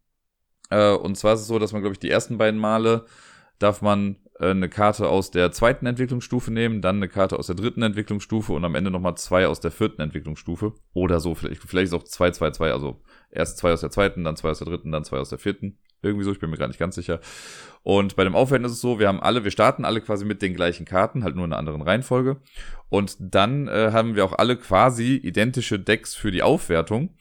Aber was wir dann daraus nehmen, das ist dann quasi uns überlassen. Also es kann dann sein, dass ich die Astronomie aufwerte als erstes und du machst ähm, die, weiß nicht, die Kampfkarte irgendwie stärker. Dafür mache ich dann danach die Handelskarte stärker und du machst danach die Kontrollmarkerkarte irgendwie besser. Also so wird dann quasi unsere Zivilisation ein wenig einzigartig und wir haben dann andere Karten dann da. Und man kann sich dann überlegen, okay, will ich jetzt gerade eine Aktion erst auf zwei, dann auf drei, dann auf vier aufwerten oder mache ich jetzt irgendeine Aktion nur auf die 2 und ich hebe mir die Viererkarte einfach für den Schluss auf, sodass ich direkt so einen großen Sprung mache von 1 auf 4. Das geht auch.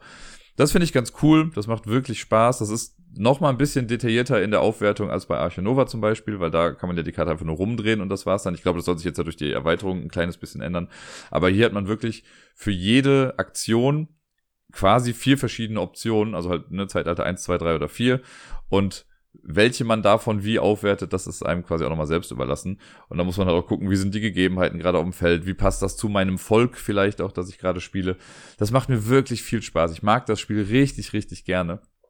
Und äh, die Züge gehen auch in der Regel halt echt flott. Also gerade bei diesem Aufwerten ist es dann so, okay, ich mache die Astronomie-Sache, ich gehe um fünf nach vorne, ich darf eine Karte aufwerten, dann kann die andere Person schon mal den Zug machen und ich kann mir schnell aussuchen, welche Karte ich jetzt austausche. Äh, man muss immer gucken, immer wenn die Person dran ist, die das Spiel begonnen hat, die hat dann quasi auf der rechten Seite so ein, ähm, ja, so eine Art Rundenmarker, könnte man sagen. Da muss man ein Feld weitergehen und das steuert die Barbarenbewegung und die, äh, ob Barbaren neu spawnen oder so. Das, geht immer ein Feld weiter, immer im Kreis. Und da steht dann halt drauf, was dann passiert. Ob die sich einfach bewegen. Barbaren sind recht stupide, wenn, da wird dann ausgewürfelt, in welche Richtung die sich bewegen. Und dann gehen die einfach ein Feld in diese Richtung. Sollte das das Ende der Karte sein, weil die Welt in Civilization New Dawn ist nicht rund, äh, gehen die einfach wieder zurück dann gehen die einfach in die andere Richtung. Und wenn Barbaren auf ein Feld kommen, wo man selber schon ist, wenn das ein äh, ungeschützter oder nicht aufgewerteter Kontrollmarker ist, dann verschwindet dieser Kontrollmarker einfach. Wenn der aufgewertet war, wird er halt auf die nicht verstärkte Seite gedreht. Und wenn die in eine Stadt reinkommen, dann passiert auch irgendwas. Ich weiß gerade nicht mehr, was genau. Diese Handelsmarker, die man bekommt hin und wieder, habe ich ja schon gesagt, das sind so wie X-Marker, die haben aber auch halt pro. Das ist nicht so, dass ich mit denen einfach nur den Slot erhöhen kann, sondern ich mache dann eine bestimmte Teilaktion der Sache besser. Also bei der Kampfkraft zum Beispiel, dann kriege ich halt mehr Kampfkraft. Ähm, oder ich kann dann mehr Kontrollmarker setzen oder ich kann weiter wegreisen. All so Geschichten macht man mit diesen Warenmarker. Es darf aber auf einer Karte auch immer nur, also man muss die wirklich den Karten auch zuordnen, äh, wenn man sie bekommt und man darf nur bis zu drei Marker auf einer Karte haben, damit es nicht so eine super powerful Sache dann irgendwie wird. Ja, und ansonsten versucht man sich auszubreiten, Sachen einzusammeln, um halt eben dann die Ziele zu erfüllen und Wunder zu bauen. Um Wunder zu bauen, muss man Städte haben, weil Wunder müssen in Städte gebaut werden. Das heißt, ich kann es nicht einfach drei Wunder in die gleiche Stadt hauen und äh, dann sagen, yay, das äh, passt alles so. Und dann guckt man, wer zuerst seine Ziele errichtet. Ich würde jetzt mal sagen, dass wir, also vielleicht hatte ich einen mini, mini, minimalen Vorteil, weil ich das Spiel schon mal irgendwie ein bisschen besser kannte oder schon ein paar Mal gespielt habe jetzt, aber ich muss sagen, der Termigate hat sich auch recht gut geschlagen und er war auch gar nicht so weit weg vom Sieg. Äh, er meinte, er hätte, glaube ich, dann die, also zwei Ziele haben ihm zwar noch gefehlt, aber da war irgendwie jeweils ein Zug von weit entfernt. Es war jetzt nicht so, dass ich jetzt haushoch gewonnen habe und er hat da überhaupt, äh, überhaupt kein Land gesehen. Wow, ist noch früh für mich. Ähm, und ich hatte auch das Gefühl, dass es recht ausgeglichen war. Wie gesagt, wir sind auch nicht selber in Konflikt gekommen. Hätten wir auf einer Zwei-Personen-Karte gespielt, wären wir uns bestimmt mehr irgendwie begegnet. Aber so konnte man sich dann doch noch irgendwie ganz gut aus dem Weg gehen. Wir haben jetzt da die Erweiterung auch noch rausgelassen. Es gibt ja noch diese Terra Incognito oder so Erweiterung. Die macht dann das Militär noch mal ein bisschen spannender und die Fokusleiste ist dann auch um eine Karte größer und es ist noch mal ein bisschen asymmetrischer alles. Aber das haben wir jetzt rausgelassen. Ich finde das Basisspiel eigentlich so, wie es ist, auch echt ganz gut. Vielleicht probiere ich es irgendwann mal aus mit der Erweiterung, aber ich mag es eigentlich so, wie es ist. Und ich hoffe, dass ich es nochmal irgendwann spielen kann, sei es entweder online oder auch nochmal am Tisch. Weil ich finde am Tisch, also der Aufbau ist ein Pain, so das muss man dazu sagen. Das war online auf jeden Fall ein bisschen einfacher. Aber ansonsten finde ich es einfach ein sehr gelungenes, schönes, kleines, ja, Zivilisationsspiel. Ja, weiter geht's mit dem zweiten Tag des Community-Treffens. Und der hat äh, auch nochmal mit einem Kinderspiel angefangen. Und zwar habe ich mit Deni und Miepel zusammen Plankenplumpser gespielt. Das Spiel, in dem Miepel bisher ja einfach echt gut war. Dieses Mal hat Deni gewonnen. Ihr erinnert euch, das ist dieses Spiel mit diesen Elefanten, Piraten und man muss Push-Your-Luck-mäßig Karten aufdecken. Wenn man zweimal das gleiche Symbol aufdeckt, dann hat man quasi ähm, Pech gehabt und der eigene Elefant muss einen Schritt weiter auf seiner Planke nach vorne gehen. Oder man sagt, man hört irgendwann auf und dann kriegen alle anderen so Holzscheiben drauf, die die Planken schwerer machen. Äh, und wenn man es schafft, sechs äh, Symbole aufzudecken, die nicht gleich sind, dann hat man das Spiel aber auch gewonnen, was Miepel jetzt ja mittlerweile schon zweimal geschafft hat. Und dieses Mal hat aber Deni gewonnen, weil sowohl bei mir als auch bei Miepel dann irgendwann der Elefant äh, den Bach oder beziehungsweise die Planke runtergegangen ist. Und ja, viel mehr gibt es zu dem Spiel mittlerweile, glaube ich, auch einfach nicht mehr zu sagen, aber es war auf jeden Fall ganz süß, dass wir das so auch zu dritt nochmal spielen konnten. Das drittletzte Spiel für mich beim Community-Treffen war Dead Man's Cabal. Ein Spiel, das ich schon sehr lange habe. Ich weiß gar nicht, aus welchem Jahr genau das ist. Ich könnte mal gerade versuchen, das so noch rauszubekommen, während ich hier langsam spreche. Ähm, auf jeden Fall habe ich das, glaube ich, auch letztes Jahr schon mitgehabt und ich habe es dieses Mal auch wieder mitgenommen, äh, weil ich das Spiel super gerne mag und es sieht einfach cool aus, aber irgendwie habe ich es nicht so richtig auf den Tisch bekommen in der letzten Zeit. Und deswegen war ich sehr happy, dass sich Elvira und Helmut dazu bereit erklärt haben, das dann mit mir zu spielen. Ich meine, gut, die Alternative war Challengers, von daher haben sie alles richtig gemacht.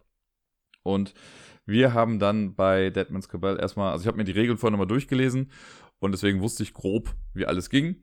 Äh, musste ich dann natürlich noch einmal irgendwie erklären und dann ging es los. Bei Deadman's Cabell ist das Thema nämlich wie folgt. Wir sind alles Necromancer, also TotenbeschwörerInnen, die Geburtstag haben und eine Party feiern wollen, aber mit so einem Necromancer will halt niemand was zu tun haben. Deswegen erwecken wir einfach die Toten zum Leben und feiern mit denen eine dicke Party. Und darum geht's dann quasi. Wer zuerst quasi seine Party voll hat, gewinnt das Ganze. Wer zuerst sieben Tote äh, wieder erweckt hat, sieben Rituale vollzogen hat, darf dann oder beendet dann das Spiel, dann wird jeweils noch eine Runde gespielt und dann zählt man Punkte zusammen. Und also ist nicht nur, dass man ein Wettrennen hat, sondern man muss auch die meisten Siegpunkte haben. Und es hat einen ganz äh, interessanten Mechanismus und am Anfang müssen wir erstmal das Board aufbauen. Das sind so einzelne kleine Aktionsboard, die man mit so kleinen Verbindungsstücken zu einem großen Dungeon zusammensetzen kann. Ist total unnötig, braucht man eigentlich nicht, macht aber trotzdem irgendwie Spaß und sieht ganz nett aus auf dem Tisch. Und jedes Board steht quasi ein bisschen für sich. Es gibt noch ein Scoreboard, da werden halt am Ende dann die Punkte eingetragen und man kriegt auch erst am Ende Punkte, also man braucht es wirklich nur für den Schluss.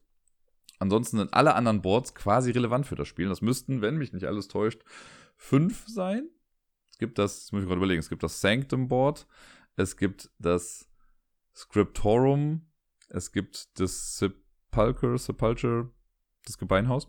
Ähm, und dann gibt es noch, ich weiß gar nicht, wie das dann heißt, aber. Ach nee, da gibt es noch zwei, genau, es gibt das Orakel und noch das, äh, das, wo man Karten ziehen kann. Da weiß ich gar nicht mehr genau, wie das heißt, aber ist so ein Board. Also ja, fünf Stück passt, glaube ich. Äh, ah nee, sechs. Es gibt nämlich das Aktionsboard quasi, wo das, das Herzstück quasi der ganzen Geschichte. Denn äh, es ist wie folgt, dass wir es gibt so einen Beutel, da sind Totenköpfe drin, in vier verschiedenen Farben. Da muss man dazu sagen, dass Schwarz und Gold nicht so gut auseinanderzuhalten sind, aber man kriegt es einigermaßen hin, wenn man genau hinguckt und das Licht gut ist. Äh, und von diesem Beutel kriegt man zu Beginn von jeder Farbe ein.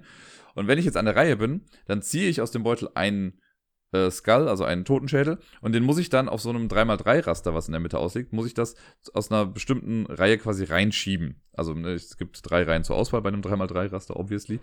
Und dann lege ich den quasi links an und schiebe alle drei Skulls, die jetzt drin sind, um eins nach rechts. Dadurch rutscht einer aus diesem Raster dann wieder raus. Den Würfel nehme ich in meinen Vorrat und jetzt darf ich von allen aus meinem Vorrat einen Skull aussuchen und dessen Farbe bestimmt, welche Aktion ich machen kann. Denn diese verschiedenen Aktionsboards, die ausliegen, die sind alle einer Farbe zugewiesen. Wenn ich jetzt also den roten Skull wegnehme, dann würde ich halt ins Gebeinhaus äh, gehen und diese Aktion machen. Wenn ich jetzt schwarz äh, nehmen würde, würde ich das Sanctum ausführen und so weiter. Diese Aktion, die ich so mache, also dadurch reinschieben, Skull zu mir nehmen und dann Skull zu discarden, also in den äh, Beutel wieder zu schmeißen, dadurch mache ich eine Private Action. Die mache ich ganz alleine. Wenn ich damit fertig bin, wird eine Public Action gemacht, die wir alle dann machen, nacheinander. Und dafür wird dann in dieser 3x3-Reihe wird dann die mittlerste Spalte angeguckt und dann gucken wir, welcher Totenschädel hat da oder welche Farbe hat da gerade die Mehrheit. Sollte es eine Mehrheit geben, dann ist das die neue Aktion. Wenn es ein Unentschieden gibt, dann entscheidet die äh, aktuelle Person, die am Zug ist. Es kann aber auch sein, dass die Aktion gerade geblockt ist, denn immer die letzte Public Action, da steht dann auf so einem, wird dann mal quasi markiert, dass sie gerade nicht genommen werden kann. Also angenommen, wir haben zwei weiße und einen roten Skull da liegen, aber dieser Marker ist auf weiß, weil letzte Runde schon weiß gemacht wird, würde rot die neue Public Action werden, obwohl es nicht die Mehrheit ist, aber weiß ist geblockt. Und das muss man immer kurz, sich kurz angucken. Das kann man natürlich durch das Reinschieben von Sachen dann auch manipulieren. Es kann dann auch sein, dass man eine Aktion doppelt hintereinander macht, also einmal als Private Action und dann nochmal als Public Action. Das kann sinnvoll sein, es kann auch nicht sinnvoll sein. Manchmal passiert das aus Versehen. Ja, und wichtig sind dann quasi die verschiedenen Boards, was man da so machen kann. Wir versuchen ja letzten Endes die Karten, also diese Toten sind quasi auf Karten drauf und die wollen wir ausspielen können. Und dafür muss man ein Ritual vollziehen. Um ein Ritual zu vollziehen, da haben wir dieses Sanctum Board, da sind ganz viele kleine Punkte quasi drauf, wo man Totenköpfe drauf platzieren kann. Die sind mit Linien miteinander verbunden. Und jede Totenkarte hat oben links so eine Bestimmung, welche Farben von Totenköpfen man braucht, um den quasi wiederzubeleben. Das kann so wie zwei schwarze, ein roter, ein goldener zum Beispiel. Und wenn man ein Ritual ausführt durch das Sanctum Board, dann muss man gucken, dass diese Anzahl und auch diese Farben von Köpfen in einer Reihe irgendwie miteinander verbunden sind. Nicht zwingend genau in der Reihenfolge, wie sie auf der Karte stehen, aber die müssen halt alle vorhanden sein, ohne Unterbrechung und so, dass sie quasi alle auf einer Linie liegen. Man kann Kurven quasi machen, wenn ich beim Totenkopf bin, kann ich eins nach oben gehen und dann eins nach links oder so, weil dieses Board sieht halt sehr abgefahren aus mit den Linien. Äh, Hauptsache, die hängen irgendwie alle zusammen. Und wenn ich das dann geschafft habe oder wenn das da liegt, dann kann ich die Karte ausspielen und muss dann am Ende einen dieser Totenköpfe wieder entfernen. Das gibt die Karte dann an, welcher das ist. Und genau so kriegt man diese Karten ins Spiel. Um jetzt das zu bekommen, brauche ich ja die richtigen Totenköpfe. Und man hat ja sowieso immer so ein paar Totenköpfe vor sich liegen. Ähm, aber es gibt auch das Gebeinhaus zum Beispiel. Da kann man sich dann Totenköpfe nehmen. Und das ist dann so, es gibt auf jedem Aktionsboard immer die Möglichkeit, eine Aktion auch irgendwie stärker zu machen. Dafür muss man dann aber Knochen ausgeben. Knochen ist auch so eine kleine Währung, die man durch bestimmte Sachen bekommt. Ich kann zum Beispiel in diesem Gebeinhaus, ich kann mir entweder, ich glaube, einen Knochen nehmen und, ein, und zwei Totenköpfe oder einen Totenkopf. Oder ich gebe einen Knochen aus und nehme mir zwei Totenköpfe. Oder ich gebe irgendwie drei Knochen aus und nehme mir vier Totenköpfe oder so. Äh, die nehme ich dann in meinen Vorrat mit rein. Dann gibt es das Kartenhaus. Ich weiß gar nicht genau, wie das heißt. Da liegen dann drei Karten aus. Und äh, ich kann mir entweder einfach nur drei Knochen nehmen und keine Karte. Oder ich nehme mir einen Knochen und eine Karte. Oder ich gebe drei Knochen aus und darf meine Hand auf fünf Karten auffüllen. Äh, oder nur einen Knochen ausgeben, ich weiß nicht genau. Damit ich halt eine volle Kartenhand dann habe. Und äh, genau, diese Karten werden dann immer direkt wieder aufgefüllt, wenn man eine Karte nimmt. Weil vielleicht sind da welche bei, die ich gut gebrauchen kann, weil die zu meinen, äh, zu den Totenköpfen im Sanctum gerade irgendwie passen. Die letzte Aktion, die es da noch gibt, ist quasi das Scriptorum. Und beim Scriptorum ist es so, da gibt es so kleine Runenplättchen, die man, also wenn man da hingeht, dann kann man entweder sich äh, einen Knochen nehmen und ein Runenplättchen irgendwie nehmen und dann platziert man einen Würfel der eigenen Farbe dann da drauf auf dieses Feld. Das ist so ein, äh, so ein, äh, ein orthogonales, orthogonales Raster, nennt man das so, ich weiß nicht, ich komme nicht auf ein viereckiges Raster, sagen wir mal so. Äh, ein Koordinatensystem. Und diese Runen liegen da offen draus und man versucht da im Prinzip die Runen wegzunehmen und seine Würfel angrenzend zueinander zu platzieren. Das hat was mit der Endwertung nachher zu tun. Wenn man mit diesem Raster fertig ist, gibt es dann noch den Schwarzmarkt, da sind dann schwarze Runen drauf. Die kann man dann noch kaufen für Knochen, äh, falls die einem irgendwie gerade fehlen. Warum brauche ich diese Runen? Wenn ich Ritualkarten spiele, dann haben ganz viele von denen unten drauf zwei Runenfelder. Und wenn ich eine Karte spiele und da dann die passenden Runen sofort beim Ausspielen quasi drauflege, dann darf ich Würfel von mir auf das Orakel setzen, auf die Scoring-Ecke. Und da gibt es insgesamt, ich möchte sagen, sieben verschiedene Möglichkeiten, Punkte zu machen. Ich glaube, das kommt hin in etwa. Ähm, und das ist nämlich ganz spannend, weil ich kann super gut irgendwie im Spiel sein, wenn ich am Ende in einer Kategorie, wo ich eigentlich führe, keinen Würfel auf das Orakel gesetzt habe, dann kriege ich dafür auch keine Punkte. Es gibt zum Beispiel ein Feld, das sagt, für jeden schwarzen Totenkopf, den ich benutzt oder den ich äh, für meine Rituale gebraucht habe, und das kann man anhand der Karten, die man gespielt hat, ja nachvollziehen, kriege ich äh, fünf Punkte. So, jetzt kann ich vielleicht 20 Totenköpfe vor mir liegen haben in schwarz, also habt ihr irgendwie alle dafür benutzt, was ja 100 Punkte wären am Ende. Wenn ich aber nicht einen Würfel auf dieses Orakelfeld draufsetze, kriege ich dafür keine Punkte am Ende. Und da ist auch nochmal eine kleine Mehrheitenwertung. Das heißt, man muss auch gucken, dass man noch die meisten da hat. Es kriegt immer die Person mit den meisten Punkten was und mit den zweitmeisten äh, Würfeln da drauf. Ne, meine ich nicht mit den Punkten.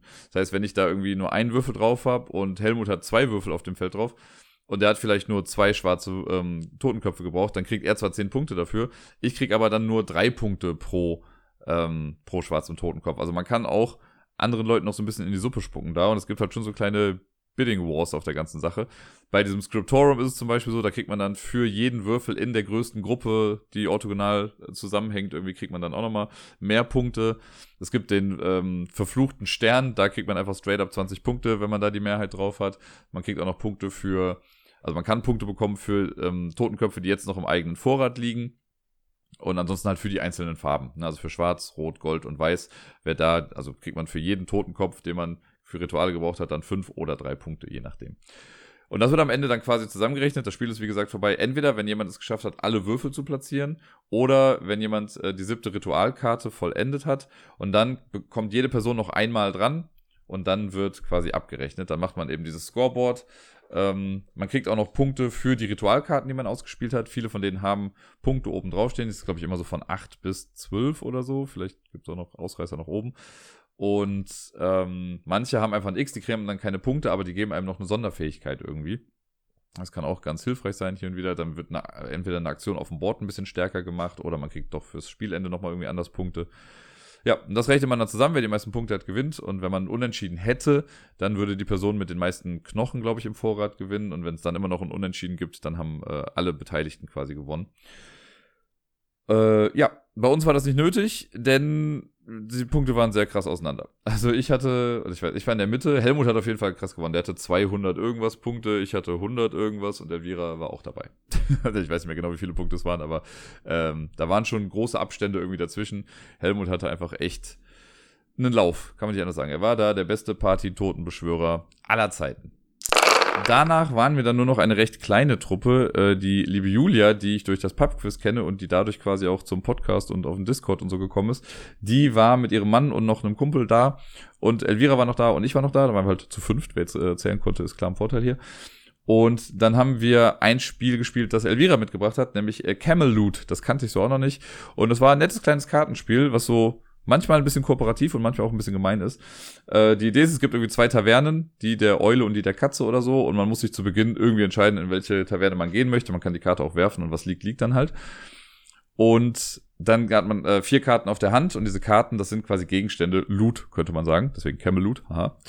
Äh, wenn ich jetzt an der Reihe bin, dann kann ich quasi entweder ein Set an Karten ausspielen oder ich kann eine Karte in die Mitte legen, um die Aktion darauf zu nutzen. Das sind die beiden Optionen, die ich im Prinzip habe.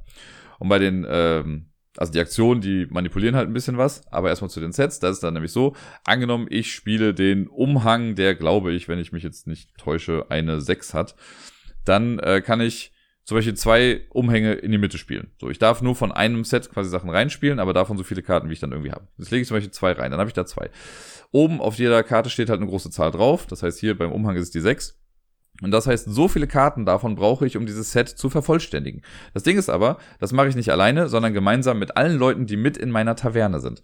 Wenn jetzt also danach Elvira dran ist und auch nochmal einen Umhang reinspielt und danach Julia dran ist und sie spielt drei Umhänge rein und wir sind alle in derselben Taverne, dann haben wir das quasi geschafft und dann wird äh, der Loot quasi verteilt. Dann nehmen wir all diese Karten der Umhänge zusammen und äh, ich fange dann, oder die Person, die das quasi geschafft hat zu vervollständigen, bei der wird dann angefangen auszuteilen und dann werden quasi die Karten rumgedreht, ähnlich wie bei Bonanza oder Port Royal oder Händler der Karibik, wie ich es ja immer gerne nenne.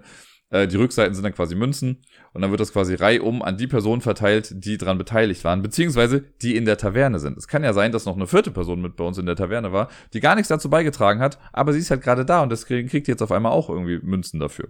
Das ist halt ein bisschen witzig daran. Die, die in der anderen Taverne sind, die gehen dann leer aus.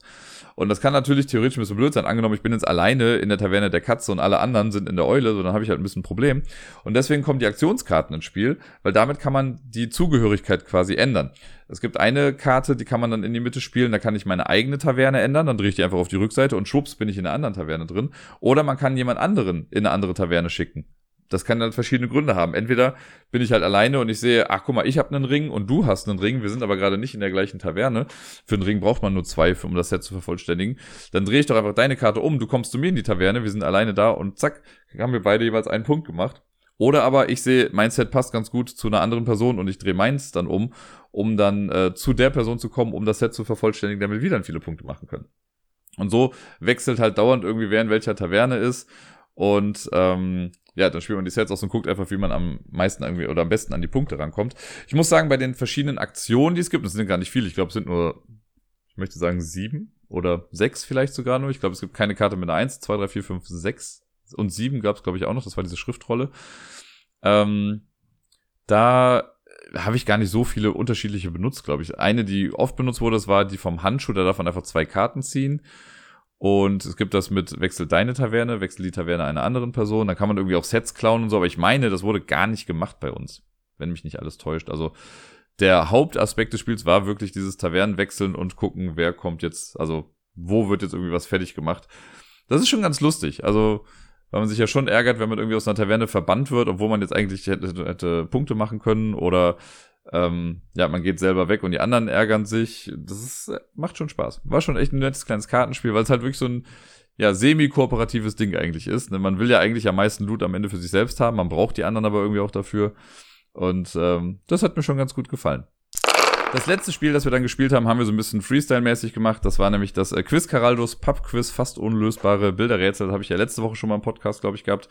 Der äh, liebe Mabusian Dirk, der hatte mir das ja zukommen lassen, damit wir es dann beim Community-Treffen spielen. Und das taten wir dann auch ganz zum Schluss noch. Es war so die ganze Zeit im Raum, wann spielen wir das jetzt? Und ich glaube, ein paar hatten sich das auch mal angeguckt, als ich kurz mit Miepel zu Hause war. Äh, aber wir haben es dann abends nochmal, also abends, als letztes Spiel haben wir uns einfach nochmal angeguckt und ein paar der Bilderrätsel versucht zu lösen. Und ja, es waren wieder welche dabei, die, ähm, also wo man sich einfach nur an den Kopf fassen kann und sich denkt, was hat dieser Typ denn geraucht, bitteschön. Aber es ist halt lustig, es macht schon Spaß. Manche Sachen waren für uns, also manche Sachen nicht so einfach nachzuvollziehen oder sehr schwierig. Mein Favorit war, ähm, also ich weiß gar nicht, wie man das erklären soll, aber das war so ein Bild, das äh, kleiner Spoiler ist quasi dafür. Aber es ist so eine Karte, da sieht man Helmut Kohl quasi in verschiedenen äh, Epochen seines Lebens äh, immer, ne, wie er mal hier eine Hand schüttelt oder da winkt und wie er halt immer älter wird. Und dazwischen sind ganz viele Herzen. Und wir sind ums Verreck nicht drauf gekommen. Ist auch eine Sechserkarte, also tendenziell mit der schwierigsten Kategorie. Ich weiß gar nicht mehr, äh, ich glaube, es war ein Filmtitel. Bin mir gerade aber gar nicht mehr sicher, ehrlich gesagt. Vielleicht war es auch ein Buch.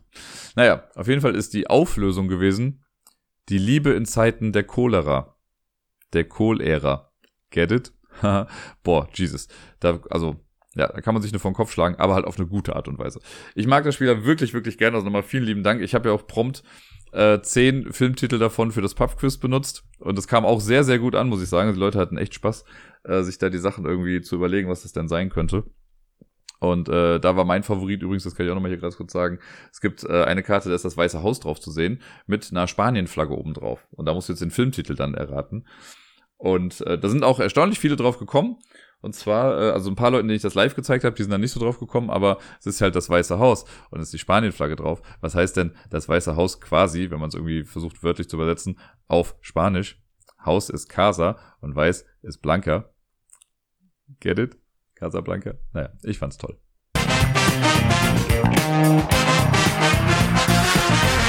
Das waren die äh, Spiele des Community-Treffens und deswegen geht's jetzt weiter mit der Top Ten List. Und ich dachte mir, anlässlich des Geburtstags des Podcasts habe ich mal geguckt, was sind denn die Top Ten Spiele der letzten sechs Jahre gewesen? Und zwar wirklich nur im Sinne von, welche habe ich am häufigsten gespielt? So eine Liste habe ich ja immer mal wieder irgendwie gemacht. Auch das mit, äh, das habe ich ja, glaube ich, zum, bei der 200. Folge auch gehabt. Ich bin mir gar nicht mehr ganz sicher. Aber ich habe nochmal geguckt, was war jetzt wirklich seit Podcast-Zeit ähm, sind die zehn Spiele, die ich am häufigsten gespielt habe. Und äh, keine großen Überraschungen, muss ich sagen, wobei ich mich bei einer Sache doch ein bisschen gewundert habe, weil ich es schon so ein bisschen aus meinem Gedächtnis gestrichen hatte wieder. Aber auch vieles Bekanntes quasi mit dabei. Aber auch Spiele, die ich schon seit zwei Jahren nicht mehr gespielt habe, zum Beispiel. Und trotzdem sind sie so weit oben. Auf Platz Nummer 10 ist Soundcheck. Das wunderbare Musikquiz oder Geräusche-Erkennen-Quiz. Ähm, das, ja, also Brettspiel ist schon ein sehr breit, breiter Begriff dafür irgendwie, aber es ist ja mehr so ein Elektronik-Gadget, weil wir dieses Mikro in der Mitte haben oder dieses Gerät mit so Buzzern dran und das Ding spielt halt Musik ab und muss dann immer draufhauen. Hat so ein bisschen was von You Don't Know Jack. Und äh, ich liebe das einfach sehr. Ich bin, also es gibt mal so Phasen, wo ich das sehr viel spiele, dann mal wieder gar nicht. Und das ist eigentlich ganz gut, weil ich habe schon gemerkt, in den Phasen, wo man es häufig gespielt hat, da konnte man bestimmte Sachen schon wirklich an so einem Mini-Akkord irgendwie erkennen. Oder ein Tier dann ganz schnell schon, weil Tiere ja immer so mein Kryptonit waren in der Geschichte. Aber ja, das ist halt natürlich auch schnell gespielt, hat aber auch eine sehr geringe Einstiegshürde, weil es halt so flott geht einfach. Ne? Also du baust, machst einen Knopf an und schon kannst du loslegen. Das ist schon ganz cool. Auf Platz Nummer 9 ist, äh, wenn ich mal so gerade gucke, das einzige, nee, gar nicht wahr, aber ein Legacy-Spiel. Es kommt noch ein anderes. Und zwar ist das My City. Das äh, ist eins der zwei, ähm, wobei ich habe in der Phase, in der Zeit des Podcasts mehr Legacy-Spiele gespielt, aber das hat jetzt auf jeden Fall die meisten Partien dann da gehabt. Und My City hat halt 24 Partien, deswegen musste ich es halt auch 24 Mal spielen. Und äh, ja, hat mir aber auch sehr viel Spaß gemacht. Ich habe es ja dann sogar nochmal vor, weiß ich jetzt mittlerweile einem halben, dreiviertel Jahr mit Sarai online gespielt. Da haben wir dann die ganze Kampagne noch einmal durchgewurstelt. Ähm, das kann man ja bei Boardgame Arena jetzt gerade auch spielen. Und es ist einfach ein sehr cooles Spiel. Also ich mag das sehr gerne. Ich bin auch sehr gespannt, wie My Island sein wird, ob das so ein ähnliches Spielgefühl hat, also auch so locker fluffig. Ähm, das hat auf jeden Fall eine gute Nische getroffen, weil es halt so ein schönes, also einfach ein Familienspiel ist. Ne? Nicht zu komplex, nicht zu simpel. Und es wächst halt so mit seinen Sachen. Also man, ja, diese Stadt entwickelt sich ja und es kommt immer ein bisschen mehr mit dazu. Aber es ist nie überfordernd, fand ich. So, es ist immer echt schön, das plätschert so vor sich hin. Und äh, ja, Fand ich einfach sehr, sehr nett immer. Auf Platz Nummer 8, man könnte jetzt sagen, vielleicht habe ich ein bisschen gefuscht, weil ich habe ein Spielsystem gewählt und in diesem System habe ich aber insgesamt auch 24 Partien jetzt mittlerweile schon hinter mich gebracht, nämlich Unlock ist schon ein bisschen krass, wenn ich drüber nachdenke, dass wir jetzt schon 24 Fälle davon gespielt haben. Und es hört ja auch erstmal nicht auf. Also ein paar stehen immer noch aus, die wir äh, noch vor uns haben. Und ich sage da mal uns, weil ich die in letzter Zeit ja immer mit Sarai spiele und uns das sehr, sehr viel Spaß macht. Und äh, ja, ich hoffe, dass das nicht aufhört mit den Unlock-Fällen und dass wir da noch sehr, sehr viel Spaß mit haben werden. Auf Platz Nummer 7, und das hat mich so ein bisschen gewundert, dass es so viel jetzt schon war, aber es ist auch ein bisschen klar, also es ist ein, ein kleines Kartenspiel, kooperativ, dass man mal eben kurz spielen kann und zwar ist das äh, Similo. Da gibt es verschiedenste Sets von. Ich habe ja hier alleine zwei, meine ich. Ich habe die Märchenfiguren und ich habe von äh, Sevan damals das, ähm, das Spooky-Set gebastelt bekommen, was ich auch immer noch sehr, sehr cool finde. Danke nochmal dafür. Und ja, die äh, Similo-Dinger, die spielt man halt auch, weil man ja meistens auch nicht nur eine Partie spielt, sondern dann zwei oder drei vielleicht sogar, damit jeder mal Hinweisgeber sein kann oder Geberin sein kann. Und äh, man versucht, ne, für die, die es nicht kennen, aber man hat bei den Märchenfiguren ist es jetzt so, ich mische das Deck, gucke mir eine Karte an, da ist dann jetzt zum Beispiel Rapunzel drauf oder so. Und die Karte wird dann zusammen mit elf anderen nochmal gemischt. Die werden offen ausgelegt, so dass ich dann zwar weiß, okay, Rapunzel ist in der Mitte, aber es sind nur noch elf andere mit dabei. Und die anderen müssen jetzt nach und nach quasi, also ich gebe dann Hinweise mit Karten auch, also ich darf nicht sprechen, sondern ich muss das mit einer Karte machen und entweder sagen, ich kann dann zum Beispiel sagen, Rotkäppchen äh, spiele ich aus und das hat was gemeinsam mit Rapunzel, weil beide halt Mädels sind oder beide haben einen Film zusammen oder ne, sind halt die Hauptfiguren in ihrer Geschichte. Und dann lege ich das halt so hin, dass die anderen erkennen, das hat was gemeinsam. Ich könnte jetzt aber auch eine Karte spielen, äh, die böse Hexe oder sowas, und die spiele ich dann quer, um zu zeigen, es hat nichts mit oder hat einen Unterschied zu Rapunzel. Und in der ersten Runde müssen die anderen dann eine Karte umdrehen, in der zweiten müssen sie zwei Karten umdrehen, dann drei, dann vier, dann bleiben nur noch zwei Karten übrig. Und dann muss man einen letzten Hinweis spielen und dann müssen sie sich dann entscheiden, was davon ist es dann. Sollten die äh, TeammitgliederInnen äh, jeweils äh, die Karte rumdrehen, die man ähm, die, die sie zu erraten haben, also wenn die Rapunzel rumdrehen, dann ist das Spiel verloren und dann äh, kann man halt nicht mehr weitermachen. Und dann kann man sich drüber streiten, warum die Hinweise blöd waren oder wie man das verstanden hat oder wie auch immer. Ist auf jeden Fall ein sehr nettes Spiel, spielt man wie gesagt häufig und ich habe es jetzt äh, in den letzten sechs Jahren 25 Mal gespielt. Auf Platz 6 das wundert mich weniger ein bisschen, ist Pandemie. Pandemie habe ich 31 Mal innerhalb der letzten sechs Jahre gespielt. Das ist schon eine ganze Menge auf jeden Fall. Ähm, also ich würde es wahrscheinlich sogar immer noch irgendwie als mein Lieblingsspiel betiteln, auch wenn momentan Cult of the New mäßig Decorum da ja ein bisschen höher anzusiedeln ist. Das hatte ich ja in meiner Top 100 jetzt in der letzten Staffel äh, dann bekannt gegeben, dass ich da ein bisschen mehr Bock zu habe. Aber so als All-Time-Favorite ist es auf jeden Fall Pandemie immer noch. Und äh, ja, ich glaube, wenn ich jetzt noch die verschiedensten Pandemie-Editions zusammenpacken würde, weil das wirklich nur Vanilla-Pandemie, ähm, dann wäre ich wahrscheinlich locker bei 50 oder so, weil ich weiß noch, als Fall of Rome rauskam, das habe ich ja gefühlt eine Woche lang nur gespielt. Also das wäre nochmal ein bisschen höher alles. Auf Platz Nummer 5 ist das andere Legacy-Spiel. Und das ist eins, das ich in der Grundschule gespielt habe, als ich da noch gearbeitet habe. Das haben wir 32 Mal gespielt, nämlich Zombie Kids Evolution. Dieses nette, kleine, ja, Legacy-Spiel, was Leute gar nicht so sehr auf dem Schirm hatten ähm, wo man in so einer kleinen Schule spielt und quasi die wird von Zombies überrannt, die muss man dann bekämpfen und man muss versuchen, die Schule abzuschließen und dafür muss man ein bisschen Teamwork zeigen und man kriegt immer so Umschläge, die man aufmachen kann, man kann Sticker aufkleben. Das hat schon alles sehr, sehr viel Bock gemacht und gerade in dieser Gruppe, ich habe das damals in meiner Brettspiel AG gespielt, die haben wir dann halt auch jede Woche gehabt und wir haben es, glaube ich, einen Monat lang oder vielleicht sogar ein bisschen länger, haben wir es immer gespielt bis wir halt fertig waren damit. Und das hat denen richtig, richtig viel Spaß gemacht und mir auch. Ich habe leider immer noch nicht Zombie Teens Evolution gespielt, das würde ich auch gerne mal ausprobieren. Äh, vielleicht komme ich dazu auch nochmal irgendwann demnächst. Auf Platz Nummer 4 ist äh, auch ein Spiel mit 32 Partien, äh, verbuchten Partien, und das ist Micro Macro. Das habe ich ja, also ich habe ja beide Fälle so schon gespielt und ich habe das auch immer gelockt, wenn ich jetzt auf der Arbeit irgendwie mit Kids dann mal gespielt habe und denen das erklärt habe und so. Gerade den Einführungsfall, den habe ich bestimmt schon, glaube ich, jetzt sechsmal oder so gemacht. Ähm, aber ja, es ist einfach nett. Ich habe ja bei der zweiten Box, die ich gespielt habe, oft dann gesagt, so ja, es ist irgendwie ein bisschen frustrierend, weil die Schwierigkeit, der Schwierigkeitsgrad sehr angezogen wurde. Ähm, ja, jetzt fehlen noch die letzten beiden Boxen, die dann noch so kommen. Da bin ich mal gespannt, wann ich die dann mal in die Finger bekomme. Aber ja, es ist auf jeden Fall gerade lustigerweise auf der Arbeit bei mir wieder sehr im Rennen. Die Jungs wollen das sehr gerne spielen und äh, sind da sehr eifrig dabei, die ganzen Fälle dann zu lösen. ist immer ganz cool. Auf Platz Nummer 3, wir sind am Treppchen angekommen. Platz Nummer 3, 38 Partien für Cryptid. Das wunderbare Deduktionsspiel, äh, was für mich, ich glaube, es kam 2018 raus und ich habe immer gesagt, es ist für mich das beste Spiel aus dem Jahre 2018. Auf Deutsch kam es dann irgendwie erst ein bisschen später raus. Ähm, aber ja, Cryptid liebe ich wirklich, wirklich sehr, sehr doll. Dieses schöne Spiel, wo man versucht, quasi den Aufenthaltsort eines Monsters zu finden. Äh, der Krimi-Master hat da immer noch den besseren Weg gefunden, zu sagen, ja, wir suchen einfach einen Schatz und jeder hat einen Teil der Schatzkarte und wir wollen uns natürlich nicht sagen, äh, welchen Teil wir davon haben, müssen aber trotzdem irgendwie kooperieren, um da dran zu kommen. Und dann kann man immer auf dem Feld sagen, sagen ich kann dann dich fragen, äh, liegt der Schatz dort laut deiner Information? Und du sagst dann ja oder nein. Und das markiert man dann mit so Steinchen irgendwie und daraus ergibt sich dann nachher so ein Gesamtbild. Man kann dann versuchen rauszufinden, wo dieser Schatz dann ist. Und das ist die andere Aktion. Ich kann auch auf dem Feld gehen und sagen, ich hebe hier den Schatz und dann müssen alle sagen, jo, da ist er oder da ist er nicht. Und wenn alle sagen, da ist er, dann ist er da auch, weil es gibt immer nur ein Feld, wo der Schatz sein kann. Super simples Prinzip, aber super clever gemacht, dass das immer funktioniert und aufgeht. Ich habe ja so ein bisschen mal die Befürchtung gehabt, so ja, bestimmt gibt es da so zwei, drei Szenarien in Anführungszeichen, die vielleicht gar nicht aufgehen, wo sie vielleicht einen Fehler gemacht haben. Aber nein, es ist alles krass gut durchdacht. Und es macht einfach auch immer wieder Spaß. Es kann auch ein bisschen frustrierend sein natürlich, weil es kommt auch oft vor, dass man gerade, wenn man selber weiß, wo der Schatz ist, macht die Person vor einem dann dicht und holt selber das Ding. Aber es gibt auch viel Schadenfreude, wenn eine Person sagt, ich möchte hier einen Schatz heben. Man weiß ganz genau, spätestens bei mir werde ich sagen, nein. äh, dann steigt nämlich die Hoffnung mit jedem Jahr, was in der Runde kommt. dann komme ich dran mit, nein, da ist es nicht. Und dann sind erstmal alle so, hä, was, wieso denn das nicht? Sehr tolles Spiel. Aber sehr anfällig auch für Fehler. Das muss man auch noch mit dazu sagen.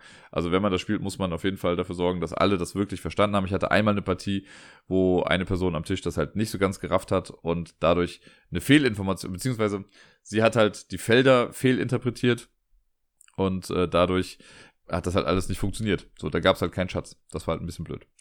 Auf Platz Nummer zwei, das ist das Spiel, was ich jetzt, glaube ich, wirklich schon seit zwei Jahren, wenn nicht sogar noch länger, nicht mehr gespielt habe. Ich glaube sogar wirklich seit drei Jahren schon nicht mehr. Ich glaube, seitdem Meeple existiert, habe ich das schon nicht mehr gespielt. Wow, krass. Äh, ja, die Rede ist von Keyforge. Das wunderbare Unique Game, äh, das damals rausgekommen ist, was ja für ein bisschen Trubel gesorgt hat wegen der Art und Weise, wie es halt produziert wird, weil die Idee bei Keyforge ist, dass es quasi so ein Turnier Spiel, Kartenspiel, wo man gegeneinander spielt. Und normalerweise, wie bei Magic zum Beispiel jetzt und äh, ähnlichen Vertretern des äh, Genres, baut man sich halt vorher ja sein Deck zusammen und tritt damit dann gegeneinander an. Hier ist es jetzt so, man kauft sich ein Deck und das ist fertig. Und jedes Deck ist einzigartig. Das heißt, ich kaufe mir ein Deck, du kaufst dir ein Deck. Es kann sein, dass wir Kartenüberschneidungen haben, aber das war's dann auch. Aber mindestens eine Karte ist halt immer irgendwie mal unterschiedlich. Dann haben die auch noch einen anderen Namen irgendwie, die immer unique sind. Und das war schon echt ganz gut. Da habe ich mich damals mit dem Bayer sehr, sehr für interessiert. Wir haben uns dann auch irgendwie mal getroffen und haben irgendwie sieben Partien am Stück gespielt. Wir waren dann auf den Turnier-Events im Hive World. Äh, und in Lettland habe ich auch noch ein paar Mal irgendwie auf so einem Turnier mitgespielt. Und auf dem Turnier kam ja dann noch mal relativ schnell so ein paar Partien dann zustande. Und ja, Keyforge. 45 Mal innerhalb der letzten sechs Jahre. Und ich müsste eigentlich sagen, wahrscheinlich innerhalb von drei Jahren sogar nur. Äh, oder ich glaube, vielleicht habe ich es auch nur anderthalb Jahre insgesamt gespielt, wer weiß. Aber es kam eine ganze Menge zusammen. Und auf Platz Nummer eins, und ich glaube, das ist keine große Verwunderung, äh, weil ich davon ja viel erzähle, gerade wenn ich irgendwie unterwegs bin, spiele ich das ganz gerne. Das ist ein Spiel, was man komplett in der Hand spielen kann. Und spätestens jetzt wisst ihr es, es ist Palm Island. Das äh, schöne Spiel, wo wir versuchen, unsere Insel aufzuwerten und einfach eine bestimmte oder eine hohe Punktzahl am Ende zu erreichen. Ähm, man kann dann versuchen, so bestimmte Sachen freizuschalten. Ihr erinnert euch vielleicht, vorletztes Jahr habe ich noch irgendwie versucht, auf 30 Punkte ohne Tempel oder so zu kommen. Das war so mein, meine Nemesis-Aufgabe, die ich dann noch kurz vor Mitternacht geschafft habe, also vor der Jahreswende. Und ähm, ja, ich mag sehr. Und äh, das habe ich 85 Mal gespielt in den letzten sechs Jahren. Das spricht sehr für das Spiel, würde ich mal behaupten. Es geht natürlich auch flott.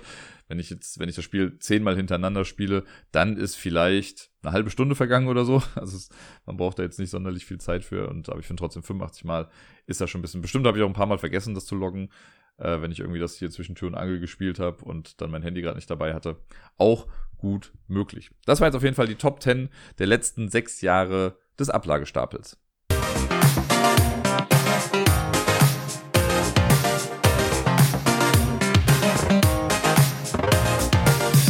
Und sonst so. Ja, es, äh, ich habe ja schon im Intro oder quasi nach dem Intro gesagt, dass ich mit der Folge ein bisschen spät dran bin und ich dadurch quasi so ein bisschen den eigenen Gepotztag ein bisschen verpasst habe. Aber gut, wenn man so ein bisschen Stress hat, es war einfach echt voll. Das Community-Treffen war am Wochenende und dann habe ich direkt im Anschluss quasi Karaoke moderiert. Also ich bin vom Treffen aus ins Jamesons gegangen und habe dann da äh, Karaoke gemacht, was ein sehr cooler Abend war, das muss ich dazu sagen. Das hat wirklich Bock gemacht an dem Sonntag. Aber ich war dann noch einfach durch. Und dann war am Montag, ich musste Montagmorgens noch was für Korea Board Games machen. Zwei Regeln so ein bisschen umschreiben. Dann war ich in der Schule, dann hatte ich Miepel, dann habe ich das Quiz moderiert. Und das, also da war schon keine Zeit für irgendwas. Und am Dienstag war ich morgens bei Korea Board Games, dann war ich in der Schule. Äh, und dann hatte ich kurz Miepel, da gab es dann nochmal so ein bisschen extra Action weil sie, äh, weil dann ein Anruf aus dem Kindergarten quasi kam, dass sie vom Klettergerüst gefallen ist und ich mich dann äh, extra beeilen musste, um quasi hinzufahren. Es war zum Glück alles in Ordnung, sie hat ein bisschen einen kleinen Dötscher im Gesicht, aber sonst äh, ist zum Glück alles gut gegangen. Aber trotzdem ist man dann ja auch mal so ein bisschen auf äh, Adrenalin gepolt, wenn man sowas dann hört. Und dann hatte ich gestern Abend noch einen Elternabend in der Schule. Äh, und dann war ich irgendwann um, also ich war gar nicht mega spät zu Hause, ne? Lass mal jetzt Viertel nach neun oder so gewesen sein.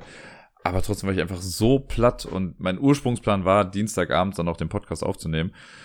Aber da habe ich mir gesagt, so, nee, ich mache jetzt mal ein bisschen in Anführungszeichen Self-Care und habe nur noch was gegessen, was geguckt und bin dann ins Bett gefallen. Also war definitiv die richtige Entscheidung. Ich bin jetzt auch immer noch total platt eigentlich, aber jetzt habe ich auf jeden Fall genug Zeit an diesem Morgen, um alles aufzunehmen. Und äh, dann gibt's den Podcast halt ein kleines bisschen später. Verzeiht mir bitte die Verspätung.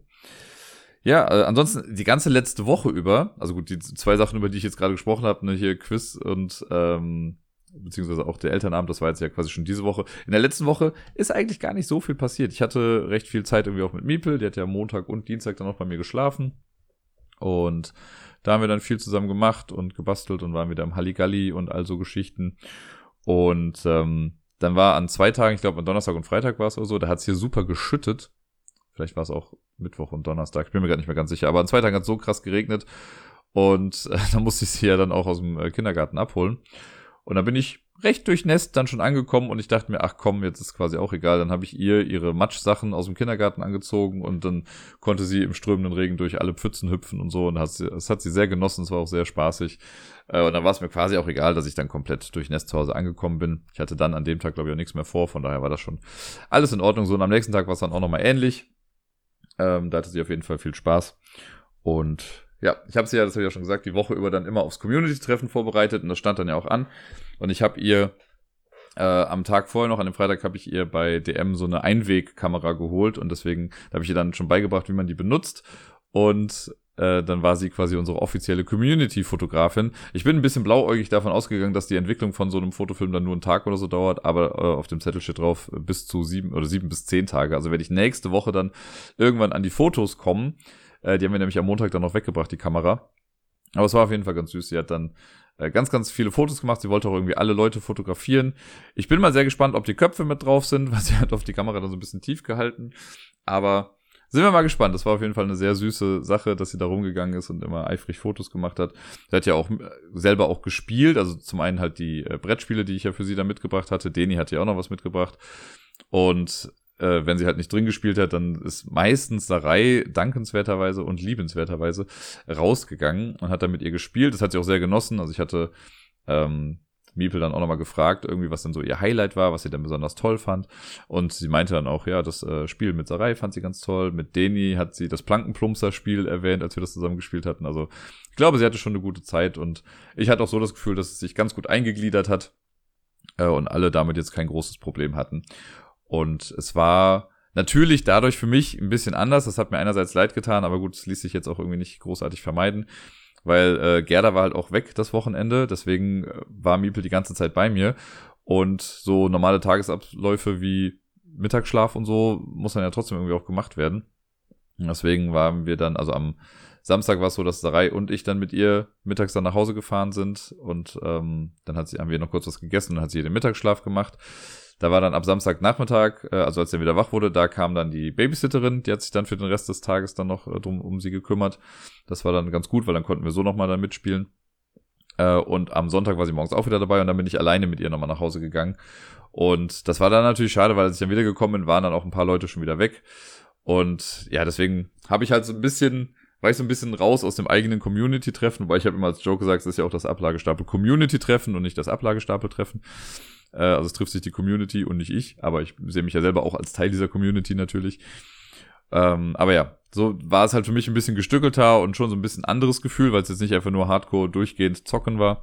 Aber ich glaube, die Leute, die dann da waren, die haben ja trotzdem viel gespielt und äh, von daher war das schon irgendwie so in Ordnung und ich, ja, konnte es auch nicht großartig ändern jetzt. Aber ich konnte mein äh, Ziel umsetzen, wieder mit allen Personen, die da waren, auch was zu spielen. Das habe ich geschafft. Weil ich auch sagen muss, bei Sarai tut's mir fast ein bisschen leid, weil mit ihr habe ich nur Kinderspiele gespielt und nicht auch irgendwie was anderes. Von daher, äh, das holen wir noch nach. ähm, ich fand's ganz cool. Deni und ich, wir hatten ja beide Prototypen irgendwie mit dabei. Äh, Deni hat ja auch so ein 18-Kartenspiel entwickelt. Ich habe das ja mit Kana eigentlich so als Witz mal gemacht und dann gemerkt, ja, ist aber irgendwie ganz nett so für zwischendurch. Äh, Deni hatte auch eins, das haben wir dann gespielt und noch ein bisschen drüber gequatscht und er hatte schon mal vor vor mehreren Wochen schon hat er einen anderen Prototypen fertig gemacht für ein, ich sage jetzt mal, großes Spiel. Das hat er auch nochmal mit dabei gehabt, das haben wir auch gespielt und dazu auch nochmal Feedback gegeben. Das fand ich ganz cool auf jeden Fall, dass auch für sowas Raum war. Und ja, ansonsten wurde einfach viel gespielt, sind viele Insider gefallen. Es war einfach wieder lustig. Und Sarai hat das auch ganz gut auf den Punkt gebracht, dass es schon fast ein bisschen seltsam ist. Wir haben uns ja alle letztes Jahr oder den Großteil hat der Großteil der Leute dort hat sich ja letztes Jahr zum allerersten Mal gesehen. Dieses Mal gab es noch zwei, drei neue Gesichter auch. Und trotzdem fühlt es sich so an, als würde man sich einfach schon ewig kennen. Ich meine, da, der Discord tut da sein Übrigstes wahrscheinlich dann noch mit dazu, äh, dass wir ja sowieso irgendwie gefühlt tagtäglich in Kontakt miteinander sind. Aber so dieses, ja, man sieht sich wirklich, das war ja jetzt nur einmal im Jahr. Also gut, Elvira sehe ich gefühlt alle zwei Wochen halt beim Quiz, ne? Und jetzt auch Julia, die jetzt auch da war, die sehe ich ja auch beim Quiz. Ähm, Deni sehe ich auch immer mal wieder und Sarai natürlich dann auch. Äh, aber so die anderen halt nicht so oft. Da ist wahrscheinlich dann an nächster Stelle, würde ich mal fast sagen, Tobi, den ich auf der Messe dann auch immer noch mal irgendwie sehe. Äh, aber danach, versuche ich gerade, dass ich hier niemandem hier Unrecht tue, aber danach kommt ja, glaube ich, gar nicht mehr so viel dann. Und es hat sich sehr familiär angefühlt, wie eine schön eingeschworene Truppe, aber auch offen halt für andere. Also ich hoffe mal, dass die, die zum ersten Mal jetzt da waren, sich auch sehr wohl gefühlt haben. Ähm, ja, es war, war wieder ein Traum, mit euch zusammen zu spielen, euch alle zu sehen und äh, man kann nur hoffen, dass jetzt das nächste Jahr einfach wieder schnell rumgeht und wir uns äh, bald dann schon wiedersehen. Sonst müssen wir vielleicht noch ein Weihnachtsspiel zwischendrin irgendwie organisieren. Aber ja, deswegen, ich kann eigentlich nur sagen, äh, danke für euch alle. Danke, dass ihr da wart. Danke, dass ihr das Wochenende so schön gestaltet habt und gemacht habt und ähm, so eine gute Laune hattet. Ich meine, ich war am Samstagabend, war kurz die Stimmung, also nicht am Kippen, aber da hatten wir alle tierisch Hunger. Wir haben bestellt und, also wir haben Pizza bestellt. Und nachdem dann eine Stunde irgendwie gefühlt rum war, kam dann eine Nachricht von wegen, ja, die Bestellung wurde übrigens storniert, es kommt nix. Ja, geil. Und dann haben wir noch spontan woanders bestellt und die kam dann aber gefühlt in einer halben Stunde. Also das war dann echt schnell und gut. Äh, aber ja, so dieser Moment, wo gesagt wurde, ja, das äh, hat auch irgendjemand gefragt, ist jetzt ein Witz, oder? Nee, war es nicht. Sie kam wirklich nicht. Das war sehr nervig, aber gut, wir haben ja dann noch irgendwie Essen bekommen. Und äh, ja, ich denke auf jeden Fall sehr positiv an das Wochenende zurück. Hat sehr viel Spaß gemacht. Und ihr seid schon alle ein sehr, sehr cooler Haufen. Und ich hoffe, dass die, die es jetzt dieses Mal nicht geschafft haben, ähm, dann beim nächsten Mal vielleicht wieder dabei sein können. Und ja, lasst uns das Ganze einfach mal angehen. Guck mal, wahrscheinlich, so als Datum hat sich das jetzt quasi nach zweimal so ein bisschen etabliert, so irgendwie das erste September-Wochenende. Das passt ja dann noch ganz gut mit dem äh, Geburtstag des Podcasts irgendwie zusammen. Äh, vielleicht kriegen wir das ja nächstes Jahr wieder hin. Gucken wir mal, ob wir es wieder in der gleichen Location machen oder woanders. Wobei ich finde die alte Feuerwache an sich eigentlich ganz charmant. Äh, und so für die Größe, die wir gerade sind, ist es ja auch ganz gut wenn es jetzt irgendwie irgendwann mal 100 Leute werden sollten, dann müssten wir vielleicht woanders ausweichen. Wir waren jetzt dieses Mal auch in einem anderen Raum, der gefühlt ein bisschen kleiner war, aber ich glaube insgesamt von der Spielfläche war es gleich. Ähm, ja, also ich habe ja schon Danke gesagt, deswegen sage ich aber nochmal Danke, dass ihr alle da wart. Es war äh, für mich sehr schön zu sehen, dass aus ja, einem Typen, der vor einem Mikro sitzt, das vor einer Wand steht, quasi einfach nur ein bisschen labert, dass da sowas draus entstehen kann. Und ähm, ja, das gibt mir in der Tat sehr viel Kraft und sehr viel Freude und ich hoffe, mit dem Podcast kann ich euch hier und da auch ein bisschen was in die Richtung zurückgeben. Nun denn, und das soll es auch eigentlich jetzt schon gewesen sein. Ähm, ich werde es jetzt so machen, ich habe ja dieses Mal jetzt nur über die Spiele gesprochen, die beim Community-Treffen waren. Alles, was jetzt sonst noch so eigentlich in der Woche davor war, das packe ich alles in die nächste Episode damit rein. Das heißt, da gibt es dann so einen kleinen Break, da wird das Wochenende quasi rausgefiltert und äh, dann rede ich über den ganzen Rest davor und danach dann noch. Äh, damit ich da auch auf eine gewisse Anzahl von Spielen komme, damit das hier auch interessant dann irgendwie bleibt. Ich verabschiede mich jetzt aber auf jeden Fall. Ich wünsche euch allen eine wundervolle Woche. Spielt viel, bleibt gesund und bleibt vor allen Dingen auf jeden Fall für das Outro noch dran.